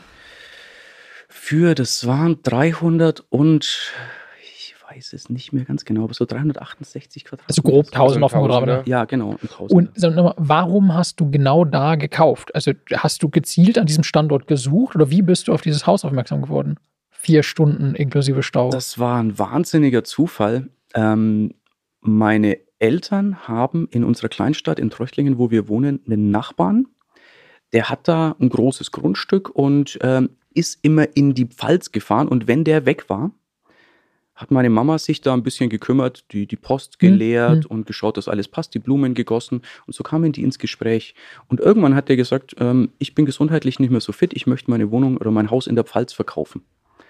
So kamen wir dazu. Das ist also das Haus vom Nachbarn meiner Eltern. Der war damals auch um die 80 dann. Mhm. Und er hat den Wert deutlich höher beziffert, als ich gesehen habe im Nachgang. Wenn ich die Schäden gewusst hätte und was auf mich zukommt, äh, dann hätte ich es nochmal weiter nach unten korrigiert. Aber es war okay, also der Deal war in Ordnung. Hm. War ein fairer Deal für beide Seiten dann. Was hat es dich jetzt gekostet, das Haus in Schuss zu bringen? Ähm, roundabout 60.000 haben wir reingesteckt. Also dann plus die 360 Ankauf sind 420. Genau, genau. Wie viel ähm, Miete? Ähm, ich kann es dir tatsächlich ja, nee, ich kann ja die Photovoltaik abziehen. Es hat eine PV-Anlage mhm. obendrauf.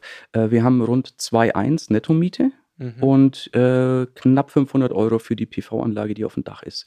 Die haben noch einen alten Vertrag, da gibt, bringt das Einspeisen noch was. Also die nächsten neun Jahre verdiene ich auch mit dem Einspeisen. Also 2,1 erstmal ohne PV, mhm. kalt. Mhm. Ich rieche ungefähr 7,5 Prozent, ja, ja, ja, genau. Okay.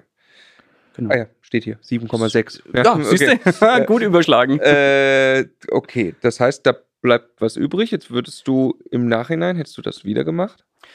Ähm, ich weiß es Oder war nicht. das ein klassischer Erik, der erstmal den Fehler macht? Ja, genau. es, es war eher die Nummer. Probier mal alles aus, kauf mal Probleme, such das größte Problem, das du finden kannst, ja. kauf das. Also ich habe sehr viel gelernt. Ich weiß jetzt, wie man ein Haus auf die Entfernung renovieren kann. Ich, ich wollte gerade fragen, wie hast du, wie hast du das gemacht? Also, weil auf so eine Entfernung jetzt ein Handwerkernetzwerk aufzubauen, zu koordinieren, was da passiert, ohne dass unnötig Geld ausgegeben wird? Also wie, wie gehst du damit um, dass da ein Wasserschaden ist? Du bist vier Stunden entfernt.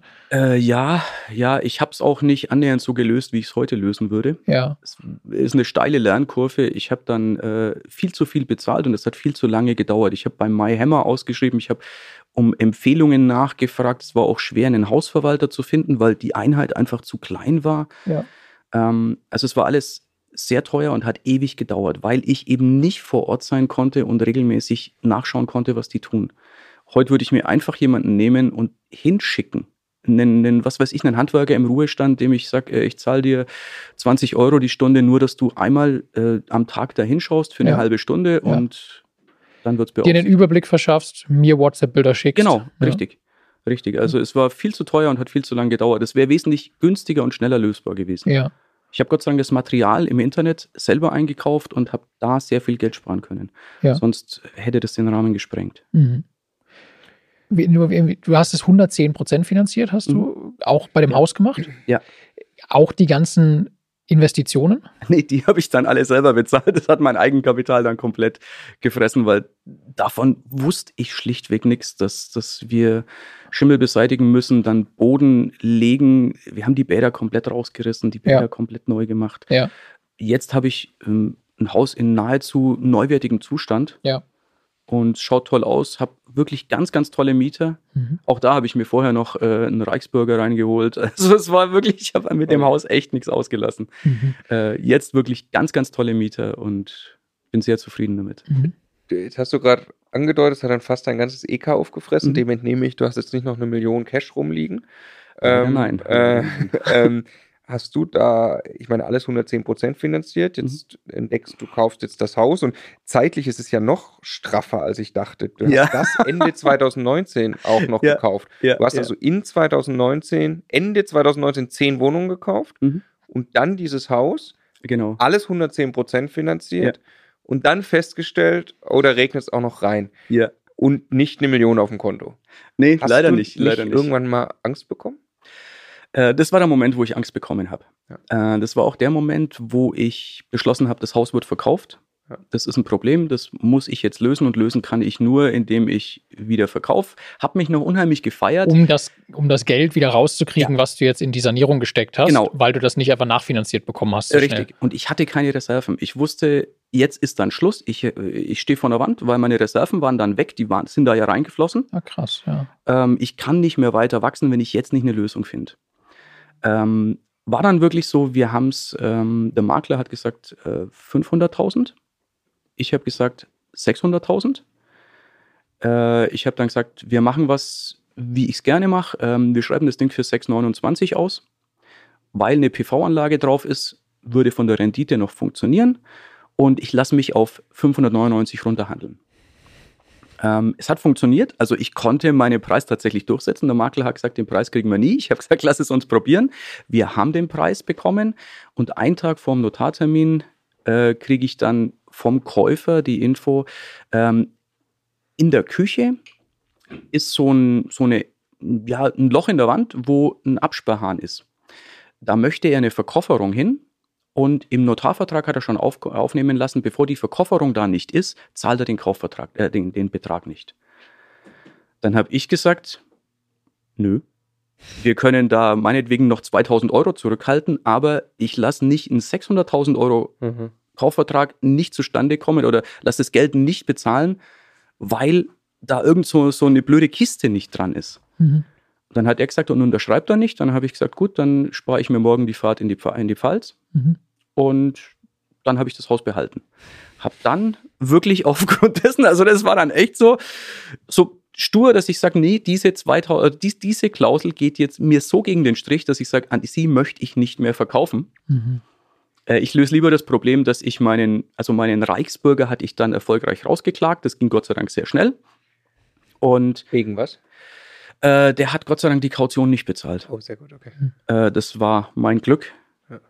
Und der hat dann wirklich, der, der kannte sehr genau seine Rechte, aber leider nicht seine Pflichten, hat dann auch die Miete gekürzt, weil eine Schwelle an der Tür zwei Millimeter zu hoch war und es eine Stolpergefahr war und äh, irgendeine neue, wir haben ja auch neue Türen drin, eine Fuge nicht so war, hat er die Miete um 30 Prozent noch gekürzt. Ah, wo ich sage, also mit dem, dem wollte ich dann gern loswerden, weil das, äh, ich habe gesagt, wir können uns über solche Schwellen unterhalten, wenn sie es kaufen, aber wenn sie Mieter sind, haben sie es besichtigt und wenn da eine 2 mm Schwelle ist, mh, leben Sie bitte damit. Mhm. Sie haben eine neue Tür. Ähm, der war aber echt schwierig. Mhm. Und dann, jetzt haben wir ganz behalten. kurz gute Mieter behalten, gute Mieter gefunden, die mir heute noch regelmäßig Bilder schicken. Schauen Sie, wie toll Ihr Haus jetzt ist. Dürfen wir im Garten das und das anpflanzen? Dürfen wir das schön machen? Dürfen wir den Balkon auf unsere Kosten streichen? Total liebe Mieter. Aber das hat jetzt nichts daran geändert, dass du keine Kohle mehr auf dem Konto hast. Richtig. Ich musste das Problem also anders lösen. Die, die Frage ist sehr, sehr wertvoll, weil dann kam noch dazu, ähm, kamen wir dann in eine Zeit, wo es wirtschaftlich schwierig war, wo uns das getroffen hat, ja, wo wir praktisch alle noch nie erlebt haben und keiner wusste, wer wird die Bank jetzt nachfinanzieren Im ersten Quartal Anfang, 20, wo genau, die ganze Misere losging, ja. Genau, wo es richtig rund ging, wo keiner wusste, was passiert denn jetzt? Werden Immobilien abgewertet? Will die Bank eine Nachbesicherung? Und bei 110 Prozent ist Nachbesichern natürlich unmöglich. Ähm, dann wusste ich, ich brauche jetzt eine andere Lösung. Ich hatte in München eine Wohnung auch gekauft gehabt und wusste, der Mieter geht raus. Der ging dann zu dem Zeitpunkt ins Altenheim. Dann haben wir die Wohnung schnell schick gemacht und mit äh, rund 80.000 Gewinn verkauft. Äh, ich habe eine weitere Wohnung in Eine von den zehn. Das, genau, das eine darf, von den zehn. Das, das, darf man nämlich bei dieser Geschichte, das hört sich jetzt erstmal so ein bisschen wie Harakiri an, was du da machst. Was ja, man nicht vergessen ja, genau. darf, ist, du hast ja durch hervorragenden Einkauf ja. in Nürnberg eine Menge stille Reserven, die da in Form von Wohnungen schlummern, wo das genau. je nach Finanzierung nicht besonders toll ist, die direkt zu verkaufen. Aber es ist ja nicht so, dass du kein Vermögen mehr hast. Ne? Genau. Das genau. war die in Erding, ne? Das war die in Erding, genau. sorry, also da, genau, nicht ja, nur in Nürnberg. Die, die Wohnung in Alten Erding und in Nürnberg die Nachbarwohnung von den Wörls, also von der Familie Wörl, habe ich direkt daneben eine Wohnung. Äh, tolle Lage. Ja. Und da habe ich dann auch gesagt, lass uns davon auch trennen mein Hintergrund also, war. Du quasi liquide gemacht erstmal wieder. Genau, die war renditemäßig nicht so super toll, aber ich konnte beim Kaufpreis noch ein bisschen was machen, weil ich die auch relativ günstig geschossen hatte. Ähm, und habe mich davon getrennt und habe äh, in München zu dem Zeitpunkt auch ein paar Tiefgaragen wieder neu zugekauft. Das war so, ah, Tiefgaragen kennst du, kaufst ein paar. Immer wenn eine mit reinlief, habe ich wieder gekauft äh, und habe da auch einen Satz Tiefgaragen verkauft und habe mir so wieder Eigenkapital geschaffen. Also das, was da alles reinfließt, habe ich mir, äh, floss, habe ich mir dann relativ schnell wieder flüssig gemacht. Hab's mich aber nicht ausgeben trauen, weil ich irgendwo die Sorge hatte, was passiert, wenn jetzt äh, durch die schwierige Situation, äh, gerade mit der Wirtschaft, irgendwie nachbesichert werden muss, wenn die Eigenkapital fordern, dann hatte ich wenigstens auf dem Konto. Also nur Ausblick, du kaufst mhm. jetzt gleich im Januar 20, kaufst mhm. du ein Fünf-Parteien-Haus und wenn ich es ja. richtig sehe, im März 2020 kaufst du ein 13-Parteien-Haus. Mhm. Nur, dass ja. klar ist, wo die Sache hingeht. Ja, ja ähm, ich war angefixt. Ja, ja, ja, ja. Und äh, nochmal ganz kurz zurück, du hast dich ja im Nachhinein entschieden zu flippen quasi. Mhm. Also die hattest du ja ein paar Monate im Bestand dann nur, wenn überhaupt. Ne? Ja. Ähm, und die hattest du in der VV GmbH. Mhm. die also heute noch eine VV GmbH ist. Du kannst aber jetzt nicht mehr viel handeln. Richtig. Weil Richtig. es drei Objektgrenze gibt. Ja, drei Objektgrenze. Äh, genau. genau. Genau, also ich bin da sehr genau hin. Gott sei Dank, diese Tiefgaragen hatte ich in der anderen GmbH, in meiner Marketing GmbH. Die gewerblich ist, wo Richtig. du also einfach. Genau, wo es mir egal war. Lass einfach nur erklären, ne? es gibt quasi eine vermögensverwaltende GmbH, hat einen Steuervorteil, zahlt keine Gewerbesteuer, also hat eine mhm. erweiterte Kürzung quasi und darf dann aber auch nicht gewerblich tätig sein. Ganz und genau quasi das gewerbsmäßige Verkaufen oder das zu häufige Verkaufen von Immobilien ist dann gewerblicher Grundstückshandel. Sehr Damit schön. wird sie dann gewerblich. Das mhm. gilt dann für alles, will man nicht. Und deshalb muss man halt sehr genau hinschauen, was man da tut. Genau. Nochmal der Hinweis auf unsere Masterclass 2021. Wir vergeben wieder die begehrten Plätze und zwar am 8. Mai 2021 an Samstag. Wenn du Interesse hast, bitte direkt bewerben unter immocation.de slash masterclass. und ein Versprechen machen. Thema Netzwerk ist sehr wichtig. Ich glaube, der Erik ist ein ganz hervorragender Netzwerker. Wir vernetzen unsere Teilnehmer ohne Ende. Das fängt schon an mit den Masterminds, in denen wir die Teilnehmer als Gleichgesinnte zusammenbringen, wo sie natürlich auch Kontakt äh, mit einem Coach haben, aber über die Masterclass hinweg eigentlich mit allen Coaches. Auf dem Abschlussworkshop lernen sie weitere andere Teilnehmer persönlich kennen. Das ganze Coaching-Team ist da. Äh, und es gibt jetzt neuerdings auch ein Mitgliederverzeichnis, wo jeder ein eigenes Profil hinterlegt und es quasi äh, extrem einfach ist, andere Leute zu finden, die ähnliche Ziele haben oder die etwas bieten, was man selber sucht oder etwas suchen, was was man selber bietet, mit der Möglichkeit, Kontakt aufzunehmen. Und ja, ist etwas, das gibt es schlichtweg außerhalb der Masterclass nicht, ein solches Netzwerk innerhalb der Immobilieninvestorenszene. Ja, also ein funktionierendes und enges Netzwerk als Immobilieninvestor ist aus meiner Sicht absolut kriegsentscheidend. Und wenn man es hat und wenn man weiß, dass es funktioniert, dann beflügelt es einen richtig nach vorne zu kommen mit Immobilien. immocation.de slash masterclass, 8.5. geht's los. Das heißt, mit der VV GmbH sollte ich jetzt erstmal nichts mehr verkaufen. Ja. Aber ich war wieder liquide und das war mir ganz, ganz wichtig, dass ich nachts gut schlafen konnte. Ja. Im Bereich eine wahrscheinlich niedrige sechsstellige Summe irgendwie so auf dem Konto ja. gehabt. Ja, ja. Okay. genau. Und dann jetzt in Fürth ein Fünf-Parteien-Haus. Oh ja, schönes Haus. Ähm, nicht Denkmalschutz, aber Ensembleschutz. Äh, wirklich eine ganz schöne Sandsteinfassade, aber nur eine. Mit dem Rest des Hauses, die, die war äh, voll wärmegedämmt. Also da haben eine Investorengruppe hat es um die Jahrtausendwende gekauft und es war wirklich, es war Sanierungsgebiet, war voll runtergekommen und die haben es komplett saniert. Ähm, und ich habe es dann praktisch dieses Jahr übernommen zu einem vernünftigen Preis, weil wieder Probleme im Haus waren, die zu lösen waren. Äh, 2222 Euro auf den Quadratmeter auch da Fürth würde in der Lage, ist eine super Lage auch für Fürth, ähm, würde auch 3000 Euro für einen Quadratmeter hergeben, wenn die Probleme gelöst sind. Mhm. Wir hatten nämlich einmal ähm, jemanden drin, wo, also es war, das ganze Haus war massiv untervermietet. Es war also trotz diesem günstigen Quadratmeterpreis gerade mal so ein dreieinhalb Prozenter. Aber ich wusste, ich kann das Problem lösen. Die waren aber alle vermietet, aber sehr niedrig, die Einheiten. Ja, ja. Und hast dann sogar Räumungsklage, steht hier noch, erlebt? Ja, ja, ich habe da wirklich in kürzester Zeit äh, auch wieder einmal eine steile Lern Lernkurve gehabt. Einmal alles, genau. Habe also dann erfahren, das war vor meiner Zeit, es muss aber sehr knapp davor gewesen sein. Ich habe mir die Tür angeschaut in der Wohnung, in die ich nicht rein konnte und dachte mir, warum schaut die Tür so übel aus? Äh, habe dann nachher erfahren, das war ein SEK-Einsatz der Polizei, weil der Sohn der Besitzerin hatte psychische Probleme. Mittlerweile ist der medikamentös eingestellt und die Welt ist in Ordnung, aber damals wusste das anscheinend keiner und der ist dann noch dazu, muss er wohl Drogen genommen haben. Äh, man hat ihn auf jeden Fall im Bademantel nachts um drei im Garten angetroffen mit einem Samurai-Schwert, wo er auf eine Hecke eingeschlagen hat weil das wohl der Angreifer gewesen wäre. Das hat jetzt zur Beunruhigung der anderen Mieter beigetragen, was ich irgendwo verstehen kann. Man weiß nie, wen er noch, äh, ja, wen er noch als, als Feind ansieht.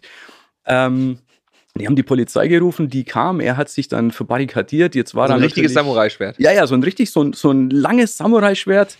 Scheiß ja, wo ich, ich dachte, ich lasse wirklich. Habe ich aber erst nachher erfahren, nachdem ich im Kaufprozess war.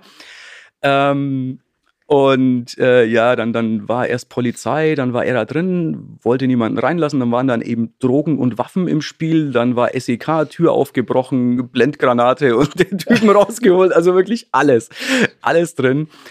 Äh, war spannend. Ähm, die andere Wohnung, also neben wie, dem. Wie sieht eine Wohnung nach einer Blendgranate aus? Das, also eine die explodiert dann nicht richtig, aber man sieht es wahrscheinlich trotzdem, oder? Das Lustige ist, ich war bis heute noch nicht in der Wohnung also, drin. Okay, okay, okay. ich weiß es nicht. Also ein Fenster ist rausgeflogen, da ist heute noch Pappe drin. Das, so, das Fenster ist schwarz, also es scheint wohl Ruß zu geben, ich weiß es nicht. Vielleicht kommt es auch von irgendwas anderem, was die da drin tun und ein Fenster ist geflogen. Okay. Ähm, das ist noch eine kleine Herausforderung im Haus, die ich noch lösen muss. Mhm. Ähm, als der aber dann weg war, ist eine Woche später, war der Haustürgriff weg, wo ich mich dann gewundert habe, wie sowas jetzt wieder passieren kann. Ja, in, dem, in der einen Wohnung oben ist eine Party-WG. Die machen Tag und Nacht Party und da wird randaliert und da wird gekifft. Und ich sage, nee, kann das jetzt sein? Wieder in meinem Haus. Ähm, laut Mietvertrag wohnte da eine alleinstehende Frau. Ähm, auf dem Klingelschild stand die nicht. Da standen viele andere Menschen. Dann habe ich gesagt, nee, also so nicht. Habe mit der Kontakt aufgenommen. Die hat aber dann völlig quer geschossen. Und Sie hatte das untervermietet, oder? Genau, ohne Genehmigung. Und ich wäre ja verhandlungsbereit gewesen, aber dann ist die so quer gekommen, dass ich gesagt habe, okay, ich, und ich untersage Ihnen jetzt die Untervermietung und wenn es in 14 Tagen noch anhält, gibt es die, die Kündigung. Ich habe selber mal eine Abmahnung wegen unerlaubter Untervermietung bekommen. Zu Recht. Und, und, weiß, dass man in dem Moment nervös wird, wenn man ja, diese Abmahnung bekommt. Die, die ist da gar nicht nervös geworden. Okay. Die sagt, sie hat eine Genehmigung. Sag ich dann, dann möchte sie die zeigen. Ja ähm, habe es dann dem Anwalt übergeben und habe mir gesagt, egal was es jetzt kostet, ich habe die Schnauze voll. Es kann ja aber nicht sein, ein Samurai, dann eine Party-WG, alles in einem Haus. Es muss auch mal ein Ende haben. Ähm, ich kann der Samurai ja helfen, die Wohnung oben Ja, der, der, war Gott, der war leider zu dem Zeitpunkt ja, dann im, im geschlossenen Heim. Hm. Ähm, sein Schwert haben sie ihm, glaube ich, auch abgenommen. da gehe ich mal von aus. Ähm, ja, wir haben das dann wirklich über eine Räumungsklage gelöst, aber sie sind dann ähm, ausgezogen. Also sie, sie hat dann was anderes gefunden, hat dann äh, gesagt, okay, sie zieht jetzt aus, weil jetzt wird es sonst nur teuer. Wir haben die Wohnung möbliert und als WG dann selber vermietet. Also jetzt ist es eine WG, aber keine Party-WG, sondern ich habe mir die Bewohner selber ausgesucht. Wohnen auch nur drei Leute drin. Alle anderen Mieter sind angepasst worden vom, von der Miete her. Und jetzt haben wir zumindest die, die 4,1 Prozent geknackt. Und Kommendes Jahr darf ich wieder erhöhen, dann wird es interessant, zumal unten noch eine Einheit auszieht, auch noch mal, werden auch nochmal drei WG-Zimmer draus, dann ist die Rendite für mich in Ordnung. Was ist, was ist die Rendite, wenn du damit fertig bist nächstes Jahr? Ähm, also Zielrendite auf drei Jahre ist bei mir da 7,5 Prozent. Äh, innerhalb vom kommenden Jahr oder 2021 besser gesagt schon, äh, werde ich irgendwo die 5,5 Prozent auf jeden Fall knacken und damit ist es für mich dann im grünen Bereich. Trägt sich also selber trotz genau. Vollfinanzierung oder genau. trotz 110 Prozent Finanzierung. Ja. Du hast da Zins und Tilgung irgendwie dreieinhalb Prozent wahrscheinlich mhm. Bankrate oder so. Genau, zwei Prozent Tilgung, eineinhalb Prozent Zinsen. Okay, okay.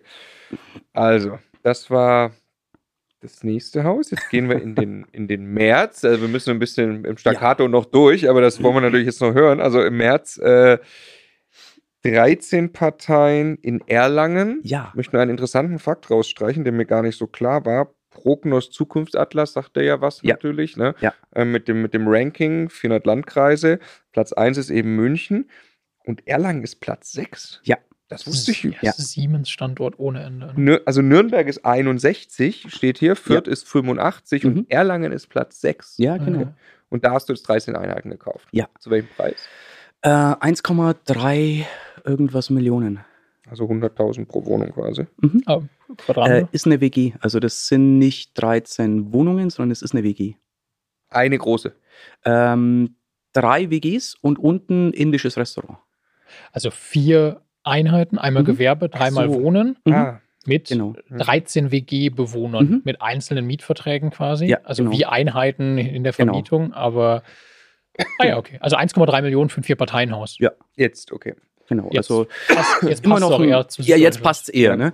Äh, immer noch ein guter Preis für Erlangen. Also Quadratmeterpreis war deutlich unter dem, was man da sonst zahlt. Noch dazu, äh, in, in Erlangen ist die V, also die Friedrichs-Alexander-Universität und der Bahnhof sind 400 Meter voneinander entfernt. Dazwischen liegt die Fußgängerzone und mein Haus liegt genau dazwischen. Hm. Also Fußgängerzone zur, zur Uni, äh, wirklich ein Steinwurf. Die können zwischen den Vorlesungen mal schnell heimgehen, was holen. Und Bahnhof eben auch zwei Minuten. Also anderthalb Minuten zur Uni, zwei Minuten zum Bahnhof. Ähm, ich, ich, bin da regelmäßig, weil ein guter Freund von mir in Erlangen wohnt ah, okay. und äh, kenne quasi genau den Ort, von dem du gerade redest. Dann kennst du meinen Inder vielleicht unten drin. Also, ist möglich, dass ich da schon war. genau. Also das war endlich mein Haus, wo nur kleine Probleme waren. Mhm. Es war einfach nicht in dem Zustand, den ich mir gewünscht hätte für eine WG. Mhm. Weil ich mache Dinge gerne schön. Ich bin jetzt zwar, ich würde jetzt nicht selber in die WG ziehen in meinem Alter, äh, aber wenn, dann mache ich das so, dass, dass ich mich da drin auch wohlfühlen würde. Ähm, wir haben also da nur Kosmetik betrieben. Wir haben alles gestrichen, wir haben die ganzen Möbel ausgetauscht. Immer wenn einer umgezogen ist, haben wir komplett möbliert und haben das schön gemacht, sodass wirklich die Leute gehen rein und äh, ich höre immer ganz, ganz gern äh, so das, oh, ich habe mich schockverliebt. Mhm. Ähm, und dann die Lage natürlich, sodass wir die Miete relativ schnell, das war zu einem Zeitpunkt, wo eh die Semester gerade gewechselt haben. Das kam mir natürlich gerade richtig. Ähm, so dass wir im Frühjahrssemester schon einige wechseln konnten und jetzt im Herbstsemester ist es stärkere Semester in Erlangen. Ich weiß nicht, ob es überall so ist, aber in Erlangen auf jeden Fall. Äh, und da haben wir jetzt wirklich fast alle Einheiten durchgewechselt und haben dadurch die Miete nach oben anpassen können. Habe jetzt in wirklich, wirklich toller Lage einen äh, 5, irgendwas Prozenter in Erlangen. Genau, allerdings mit einem Sondervermietungsmodell, wenn man Ja, so möchte, ja. WG-Vermietung. Genau. Machst du dir da Gedanken? Also was ist, wenn das aus irgendeinem Grund mal nicht mehr funktioniert? Ähm, also mein, wenn ich es normal vermieten würde, habe ich immer noch den Vorteil, also unten Gewerbe werde ich immer vermietet kriegen, weil es die Fußgängerzone ist. Von der Lage her. Äh, oben wohnen ist mittlerweile in schönem Zustand. Man müsste natürlich die WG-Zimmer zurückbauen, das Ganze als, als Wohnung. Äh, ich würde es wahrscheinlich immer möbliert vermieten, kriegen, vermietet kriegen. Ansonsten der Mietspiegel würde mir auch ein 4% zumindest. Also ich würde irgendwo weich fallen. also du Mhm. fällst zurück auf, trägt sich gerade eben noch von selber. Genau. Genau. Wir Weil auch passen- kein Instandhaltungsstau. Und, Nee, ist, also Ja. das, was war, waren wirklich kosmetische Geschichten. Ja. Es ist halt nur nicht so schön gewesen, das haben wir jetzt geändert. Ähm, mit dem indischen Restaurant habe ich gesprochen, habe gesagt, du, durch die aktuelle Krisensituation werde ich die Miete lassen, wie sie ist. Wir beide wissen aber, da ist Luft nach oben. Aber äh, ich will hier niemanden äh, ans Existen an die Existenz drängen, sondern lass uns darüber reden. Wenn alles wieder boomt, wenn du wieder äh, voll gutes Geschäft machst, er findet die Entscheidung gut und gleichzeitig habe ich sein, sein Okay, dass wir danach drüber reden und dass die Miete nach oben angepasst wird. Du hast bezahlt 1,3, 1,3 Millionen Mhm. Euro für den Kauf. Wie viel hast du reingesteckt jetzt in die Kosmetik? Ungefähr, ich würde sagen 20.000. 20.000 Euro. Und was glaubst du, ist das Objekt wert? Also hast du unter Marktwert gekauft? Äh, ja, also ich habe jetzt tatsächlich schon äh, von Investorenkollegen Angebote bekommen für die Lage für 1,7. Hm. Also ich Was? könnte es, ohne es auszuschreiben, für 1,7 sofort verkaufen. also in, in einem Jahr oder so äh, 200.000, 300.000 Vermögen geschaffen. Und jetzt am Ende hängt das ja auch am Ertrag. Also dem Moment, wo du die Miete weiter steigerst, steigt Genau. dieser Wert. Vielleicht sind das irgendwann 1,8, 1,9 oder ja, sowas. bestimmt. Das heißt, du hast echt ein paar hunderttausend Euro Vermögenszuwachs Ja. mit diesem einen Objekt eigentlich gemacht durch den Genau, Einkauf. genau. Mittlerweile sieht meine Bank auch, die kriegen immer so ganz gerne von mir Vorher-Nachher-Bilder. Weil da wir möblieren und da wir schön machen, schaut es einfach gut aus. Ja, ja. Besonders Mhm. bei dem Messi-Haus sind die Vorher-Nachher-Bilder natürlich gigantisch. Ähm, und die wissen auch, okay, wenn ich von dem Sondervermietungskonzept erzähle, dann wird es umgesetzt und dann erzielen wir die Renditen. Die sehen grundsätzlich, das ist die Planung, unser Ist-Zustand ist im Normalfall immer noch einen Ticken höher. Den Ruf hast du dir innerhalb von anderthalb, zwei Jahren bei der Bank aufgebaut. Ne? Ja. Das muss man ja auch erstmal Ja. in der kurzen Zeit Ja. sich, sich so erarbeiten. Also Stimmt, ja. Respekt. kommt mir vielleicht zugute, dass ich selber ehemaliger Schlipsträger bin Ja. und da tiefenentspannt reingehe. Und im Marketing gut und jetzt bist du im Marketing und Ja. kannst gute Geschichten erzählen. Ja, Also genau. Es, es, es ist wahrscheinlich ist- eine gute Kombi. das ist was wert. Also ich, Ja. ich kann es durchaus auch verkaufen. Also ich weiß auch, wie ich das Ganze dann gut Ja. verkaufe. Ich weiß, welche Kennzahlen der Banker, was ihm wichtig ist. Ich weiß aber auch, was er für die Nachfolge braucht, für die, für die Marktfolge, was er denen vorlegen muss und liefere ihm praktisch das zu. Ja. Und bin aber dann auch so tiefenentspannt, dass ich sage, du, ich komme jetzt dann vorbei, ich bringe was vom Bäcker mit, was magst du denn haben, mach bitte Kaffee. Ja. Und das ist natürlich ein, ein wunderschönes Arbeiten. Hm. Jetzt äh, interessiert mich natürlich gleich noch die, die gesamte finanzielle Situation, in der du Mhm. jetzt, äh, jetzt steckst durch Mhm. die Investments.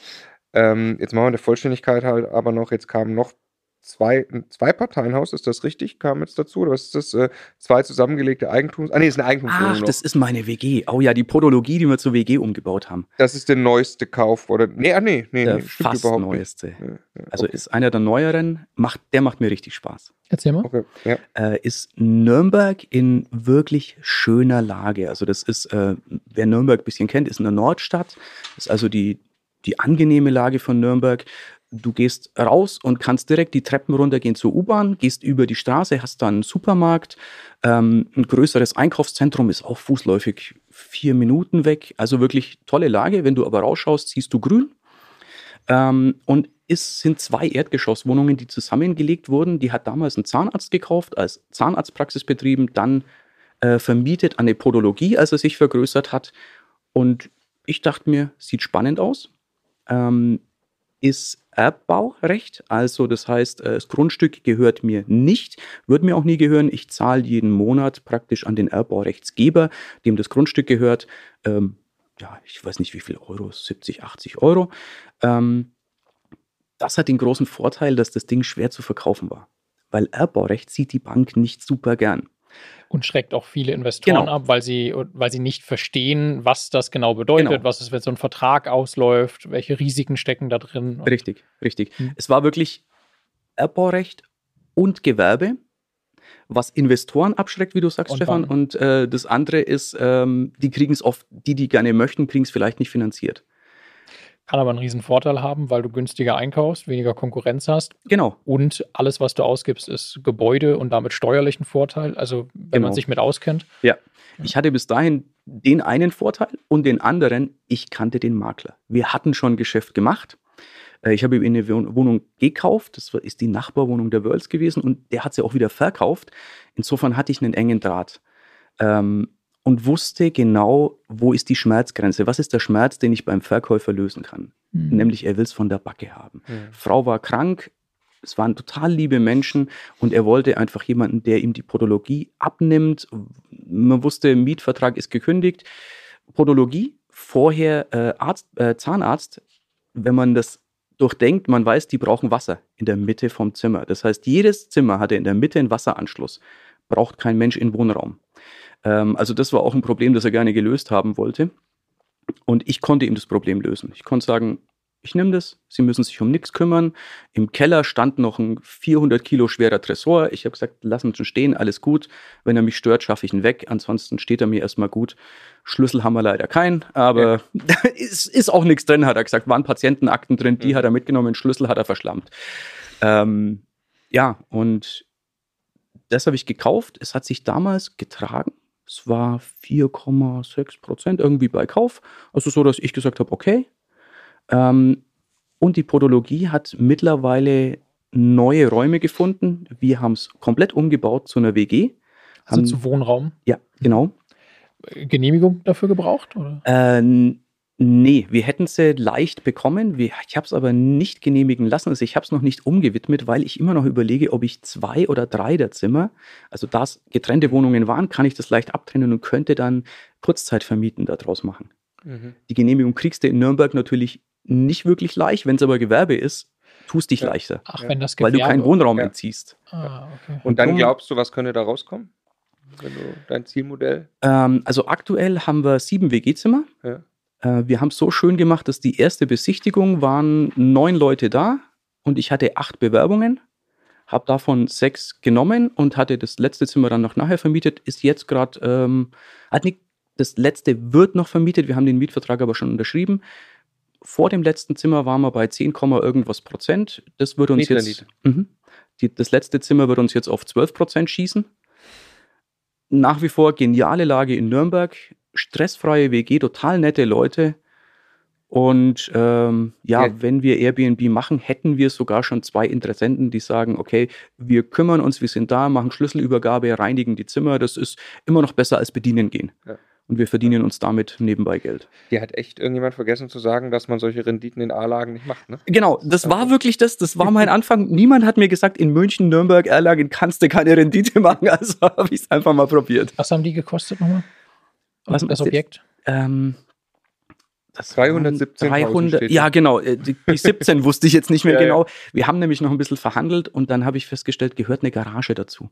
Ich mag ja Garagen immer gern, die haben wir jetzt tatsächlich für 80 Euro auch noch vermietet. Ja. Das ist so der kleine Bonus obendrauf. Wir haben eine Garage gefunden. Wa- Was glaubst du, ist das Objekt wert? So wie es jetzt ist? Äh, ist ein bisschen schwierig zu sagen. Also überhalb der, der 450.000 Euro auf jeden Fall. Dadurch, dass es Erbbaurecht ist, kann ich es jetzt Ja. nicht ganz Ja, genau ja, so ja, ja, einplatzieren wie andere. Okay, habe jetzt, ich würde gerne einmal äh, die, die, die, die, die, in Summe jetzt quasi Vermögensbilanz machen, wo du jetzt stehst, aber habe ich jetzt irgendwie ein Haus vergessen? Gibt es noch Äh, wir haben noch, Haus? ja, ein Haus, Haus gibt es da auch noch, ja. Okay, okay. Kannst du da kurz äh, vielleicht nur kurz zusammenfassen? Äh, ja, das ist ein, ein, ein wie, wie nennt man das? Ein Doppelhaus, Mehrfam Doppel-Mehrfamilienhaus und davon die, die Hälfte. Also mir gehört ein halbes Doppel-Mehrfamilienhaus. Ich wusste gar nicht, dass es sowas gibt. Also, Also- ein Bruchteilseigentum quasi. Ja, genau. Es, ist, es sind zwei Mehrfamilienhäuser, die sich das, das Treppenhaus teilen. Ach so, okay. Ja. Ähm, Wie viele Einheiten dann? Äh, es Aber haben die sind- eigene Grundbücher?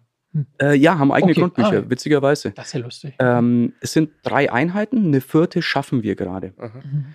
Es war witzig, weil es waren viele Dinge nicht sauber getrennt. Es hat der Eigentümer drin gewohnt, auch der Nase voll, schlechte Mieter gehabt, sich einfach nicht bei der Mieterauswahl nicht lang genug gekümmert.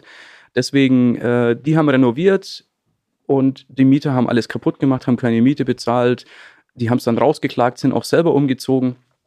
Und ich habe ein leeres Haus bekommen. Äh, drei Einheiten, wir haben es wieder unser Konzept schick gemacht, WG draus gemacht, obwohl meine Leute von HC24, die haben gesagt, ist zu weit außerhalb. In Nürnberg gibt es so einen Innenstadtkreis. Also wenn man den Stadtplan anschaut, gibt es da so eine, so eine Autobahn, ähnlich wie in München auch, die rundherum führt. Und ich kaufe immer nur innerhalb. Und das ist 50 Meter außerhalb. Und deswegen sagen die, da geht's nicht. Ich habe das aber, habe Testanzeigen gemacht, habe festgestellt, WG geht, nur einfach einen Ticken günstiger. Haben dann WG-Vermietung, und schaffen gerade unten im Souterrain, ähm, es hat das Potenzial, dass es Wohnraum wird. Das sind 60 Quadratmeter, die ich nicht bezahlt habe, weil es als Keller angerechnet wurde, was aber hoch genug ist und was die Nachbarn auch als Wohnraum nutzen. Mhm. Und damit kriege ich auch die Genehmigung, da schaffen wir jetzt zusätzlich. Wir sind jetzt auf 5, irgendwas Prozent. Und im Souterrain habe ich noch eine Wohnung, die ich jetzt gerade mache. Jetzt nur die Dusche muss dahin und ja, dann haben wir noch eine Wohnung als Bonus. Da bist du ja dann deutlich über 5%, wenn da jetzt noch eine Wohnung komplett dazukommt. Genau, ne? okay. genau. Die, okay. die schießt mich jetzt dann nach oben. Aber jetzt bin ich schon bei 5, irgendwas. Und ja. In Summe hast du 5 Millionen Schulden. Ja, hätte nie gedacht, dass ich mich über sowas mal freuen kann. Ja, also ich möchte an, an, der, an der Stelle, also was du, was du gemacht hast, ich finde das extrem cool. Ich finde mhm. das wahnsinnig bewundernswert. Ich möchte aber auch natürlich für, für Zuschauer und Zuhörer irgendwie auch sagen, da, da brauchen wir schon ein dickes Feld. Also was du erlebt ja. hast jetzt ähm, äh, seit Ende 2019, äh, das geht ja fast auf keine Kuhhaut. Mhm. Ähm, das kann man auch nur machen, glaube ich, wenn man da ja. wirklich, äh, ja, wirklich ein dickes Fell hat. Ja, ja und so, ich meine, du bist, glaube ich, mit Leib und Seele Unternehmer. Ne? Ja. Du bist das gewohnt, Probleme zu lösen und hast da eine gewisse Freude dran und Talent für wahrscheinlich auch. Und das ist, glaube ich, wirklich eine Grundvoraussetzung dafür. Ich glaube auch, es muss einem liegen. Es ist jetzt was, was ich so definitiv nicht jedem empfehlen kann. Ja. Also viele würden ja, da wäre, nicht gut schlafen. Es wäre damit. einfach gefährlich. Es gibt Leute, ja. die kriegen das, also viele Leute, die kriegen das in diesem Tempo, glaube ich, in, in, in dieser mhm. Dimension am Ende wirklich nicht hin und würden sich damit finanziell ruinieren. Ja. ja ich kann das ja auch über zehn Jahre gestreckt machen oder 20 Jahre. Ja, ja. Das kann ja, langsam wieder machen. Eins Absolut, nach dem anderen. Ja. Ne, das Muss ja nicht gleichzeitig machen. Ja. Wir machen ja gerade auch viel gleichzeitig. Äh, in, Stimmt, in ihr gebt die auch Vollgas. so äh, richtig. Und, und das wäre natürlich alles deutlich entspannter, wenn mhm. wir einfach gemütlich ein Haus im Jahr machen würden oder so. Ne? Ähm, okay, 5 Millionen Schulden, was glaubst du, mhm. ist das wert? Äh, laut Bank, und die schätzen sehr vorsichtig, ähm, sagen die Minimum 6 Millionen. Mhm. Auf dem Markt würde es mit Sicherheit mehr bringen. Mhm. Das ist auch das, was mich ruhig schlafen lässt. Ja. Dass ich weiß, ich könnte, wenn es notwendig ist, jederzeit das ein oder andere Objekt verkaufen.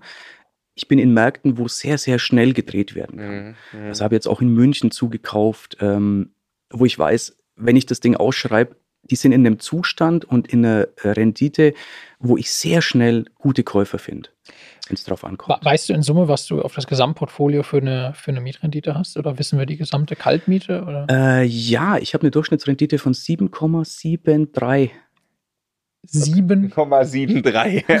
das hat wohl jemand ausgerechnet. ja, also was sind das? 350.000 Miete oder sowas? Das, sowas, das habe ich tatsächlich nicht ausgerechnet. Ja, aber so überschlagen. Also auf die 5, ja. 5, 5 Millionen äh, äh, hast du quasi 350.000 irgendwie Miete. Können wir mhm. mal ganz grob. Mhm. Ja, ähm, kann sich jeder ausrechnen, wie viel das ja. genau ist. Irre. Äh, ja. Also, also jeder, jeder sagt, es geht nicht.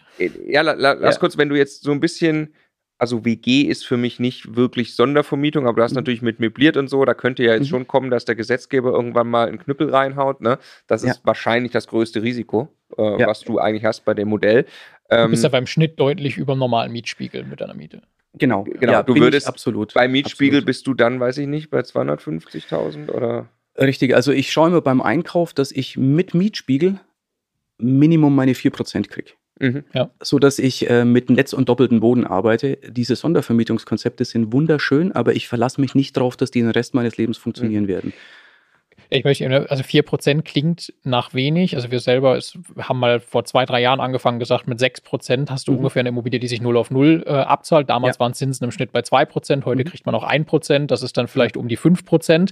Jetzt hat man aber einen riesen Vorteil, wenn man auf, in Süddeutschland unterwegs ist mit diesem Kaufpreisniveau genau. und dieser Nachfrage, so, ah, du hast mit Leerstand nicht viel zu tun. Nee, die, nee. die ganzen Sanierungs- und Instandhaltungskosten, die verrechnen sich auf ein höheres mhm. Kaufpreisniveau. Mhm. Du hast die auch jetzt alle in einen guten Zustand gebracht. Also ja. Deshalb reichen 4% unterm Strich wahrscheinlich wirklich, dass das 0 auf 0 ausgeht. Ne? Genau. Wäre es jetzt wirklich Worst Case, würde ich mich von irgendwas trennen. Ja um mich wieder, um einfach ein bisschen runter zu tilgen, dass ich mhm. weiß, äh, okay, ich bin im sicheren Bereich. Ja. Würdest eins verkaufen, würdest die Beleihung in Summe ein bisschen runter, hättest genau. wieder Geld übrig quasi. Genau, ich habe zum Beispiel die Einheiten in München habe ich zum Großteil ähm, variabel finanziert, ja. weil ich mhm. weiß, die kann ich blitzartig drehen. In München ist auch so, ähm, auch da wieder in der, in der A-Stadt eine gute Lage gekauft und schön möbliert und ähm, da ist es so, dass wenn ich die Dinge ausschreibe und finde nicht in 24 Stunden, habe ich nicht fünf Bewerbungen für Miete, werde ich schon nervös. Mhm.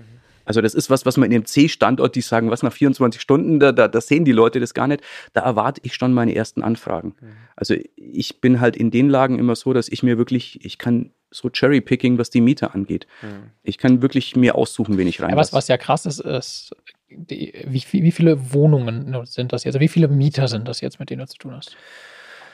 Insgesamt. Ähm, Groß, 10 Wohnungen waren das, 13, 5, 30, bisschen äh, 35? Nee, die 13 sind, war doch, es waren auch Mieter, genau. Es sind, es sind mehr. Es sind insgesamt mit den ganzen WGs und auch ein paar Tiefgaragen, die ich tatsächlich noch selber habe und vermiete, sind es irgendwo knapp an die 60. Okay, jetzt sind noch ein paar Tiefgaragen dabei, aber. Äh, ja, da sind 5, 6 Tiefgaragen mit bei. Okay. Ja, gut, aber wir haben halt viele WGs. Garagen ist der Effekt, den du gerade äh, rausarbeitest, nicht so krass, ne? Weil mhm. wenn ich jetzt überlege, wir haben jetzt irgendwie knapp 9 Millionen und 130 mhm. Mieter. Ne? Mhm. Ja. Mhm. worauf ich hinaus wollte, ist, dass du dadurch, dass du in Süddeutschland kaufst, am Ende weniger, weniger Mieter, weniger Wohnungen und weniger mhm. Mieter haben musst, ja, um, ja, ja. um ähm, das gleiche Volumen zu stemmen, was schon, also wenn man dann irgendwann in Zeit denkt statt in mhm. Geld, was verursacht wirklich Aufwand, dann ist das äh, jetzt mal ganz plakativ die Anzahl der Dächer, für die man verantwortlich ja. ist und die Anzahl der Menschen, ja. mit denen man Kontakt hat. Und äh, das ist halt was völlig anderes, ob ich irgendwo kaufe für 800 Euro auf einen Quadratmeter und dann ein paar hundert Immobilien brauche, also in Anführungszeichen, ja. ne, jetzt ganz groß gedacht, oder das gleiche in, im, im Großraum München, Nürnberg mache. Ja. Aber mit Garagen und Sondervermietung ist der Effekt halt. Das bei dir schafft dann beides genau eher wieder, ja. wo eine Garage jetzt nicht viel Arbeit verursacht. Nee, ist eigentlich gar keine Arbeit. Also hast du nichts zu tun mit. Wie viel Cashflow hast du im Monat? Ähm, mir bleibt, nachdem ich meine Rückstellung und alles gebildet habe, äh, ein Ticken über 7000 Euro. Im Monat. Mhm. was ja. für Rückstellungen bildest du? Also wie, machst du das? Ähm, also bei mir ist es tatsächlich, äh, ich habe da ein spannendes Modell. Ich schaue, wo mehr übrig bleibt, bilde ich mehr Rückstellungen. Ich habe also einfach. Tragfähigkeitsprinzip. Genau, Tragfähigkeitsprinzip. wer ja, kann die Zeche zahlen? Genau. Richtig, wer kann die Zeche zahlen? Also, das heißt, theoretisch müsste ich bei, bei anderen eigentlich mehr bilden, dafür beim anderen weniger. Äh, habe pro Firma, also ich habe ja die zwei GmbHs, die Immobilien kaufen, pro Firma ein Konto, was dann ein Gesamtrücklagenkonto bildet. Ja. Wo ich sage, damit möchte ich mich einfach wohlfühlen. Ähm, das läuft ganz gut. Also Ziel ist, dass ich am Schluss mindestens eine komplette Jahresmiete mhm. über den ganzen Bestand in der Hinterhand habe. Was, was, die meisten machen. Genau, was mhm. ein ganz typisches Ziel ist. Und am Anfang ist eine, ein, ein Richtwert oft für eine Wohnung 10 mhm. Euro pro Quadratmeter pro, ja. Monat, äh, pro Jahr zur Seite zu legen, zusätzlich mhm. zu dem, was die WEG macht, mhm. wenn da nicht ein großer Stau irgendwo ist. Aber genau. irgendwann merkt man, wenn man das jetzt groß macht, ist das eigentlich über die Summe zu viel, weil es passiert nicht alles ja. überall gleichzeitig ja. und dann eine Jahresnetto-Kaltmeter. Ne? Genau. Man, muss man schon auch sagen, jetzt bist du ja gerade am Anfang, also viel mhm. Rücklagen kannst du ja nicht gebildet haben in der kurzen Zeit. Ne? Nee, es wird, bildest es ja nicht noch. seit 20 Jahren Rücklagen. Leider nicht. Ähm, nee. Und äh, also wenn jetzt wirklich was Schlimmes passiert, der Markt komplett einbrechen würde oder so, dann gerätst du natürlich auch unter Druck, logisch, mhm. ne? weil äh, du äh, es verkaufen ist dann ein Problem, also die mhm. Strategie mit ich verkaufe dann eins, ne? Ja. wäre ja. dann wäre dann gerade ein Problem. Mhm. Ähm, aber deswegen baust du, versuchst du jetzt eben schnell auf diese eine äh, Kaltmiete zu kommen. Genau. Ja. Und äh, jetzt ist es auch so, dass ich mir fürs, äh, fürs nächste Jahr auf die Fahnen geschrieben habe, dass ich mehr Flips mache Mhm. Dass ich also auf ähm, Plan ist, dass ich irgendwo einen Flip, zwei Käufe mache. Dass, dass dieser Flip immer wieder das Eigenkapital bringt. Ach cool. Cool. ich kenne oft so drei Flips, eine behalten. Du mhm. machst quasi zwei, äh, eine flippen, zwei behalten. Du machst, ja. bist eigentlich schon ein Buy-and-Hold-Investor, klar. Mhm. Äh, durch die Flips, aber machst du ein bisschen besseren äh, Beleihungswert am genau. Ende eigentlich. Habe ne? jetzt mit einem Makler auch den Deal, dass ich gewisse Objekte, wie jetzt das eine, wo wir jetzt im Souterrain noch die Wohnung schaffen, die letzte, das letzte Haus, dass wir das einfach mal zu einem unverschämten Preis ausschreiben er weiß, dass der Preis am obersten Ende des Marktes sein wird und kann damit leben, weil er sowieso gerne teure Objekte hat. Ähm, und ich sage, wenn es dafür weggeht, ist in Ordnung. Ansonsten behalte ich es gerne, weil meine Rendite passt ja. Es kann auch eine ganz coole Art der Zusammenarbeit mit einem Makler mhm. sein. Dann versorgt du mich mit interessanten Immobilien. Genau. Dann darfst du die hinterher mhm. auch wieder verkaufen und verdienst zweimal Geld. Genau. Dafür kann ich aber auch ab und zu einfach einen tollen Deal machen ja. als erster. Ja, ne? ja, eben. Ja. eben. Jetzt äh, hast du ja noch ein anderes spannendes Projekt und du wirst nämlich gleich uns interviewen. Möchtest, ja. möchtest du erzählen, warum? ja, total gerne. Also bei uns erscheint jetzt demnächst der Cashflow Podcast, wo es darum geht, wie ich mir Einkommensströme schaffe. Der durchschnittliche Millionär hat Minimum sieben Einkommensströme. Äh, der durchschnittliche Deutsche hat die aber nicht. Und da es sehr viele verschiedene Einkommensströme gibt, haben wir mit dem Cashflow Podcast, das ist immer, weil viele Leute mich so schlecht greifen können, weil die sagen, was bist du jetzt? Marketer, Immobilieninvestor, gelernter Spießer, was, was, was bist du? Äh, und ich sage, ich liebe Einkommensströme, ich liebe es, Cashflow-Ströme zu schaffen brauche aber jemanden, der hinter mir aufräumt. Also ich bin definitiv jemand, der, der Menschen braucht, die ihm dazu helfen. Und das ist das, was wir im Cashflow-Podcast tun, wo ich erfolgreiche Menschen interviewe, die auf ganz verschiedene Art und Weisen Cashflow schaffen. Und da habt ihr ja auch zwei Art und Weisen, wo ihr Cashflow schafft, nämlich zum einen durch Immocation und zum anderen durch euer Immobilienportfolio. Und das finde ich super spannend und die Geschichte würde ich gerne in meinem Podcast erzählen. Ja, freuen wir uns sehr auf das Gespräch. Das führen wir jetzt ich nämlich im auch. Anschluss. Wie kann man den Podcast finden? Einfach Cashflow Podcast, überall, wo es Podcasts gibt. Genau, richtig. Überall, wo es Podcasts zu kaufen gibt. Vielen Dank, Erik, für das super spannende Gespräch. Es war mir eine Freude, ihr beide. Tschüss. Tschüss.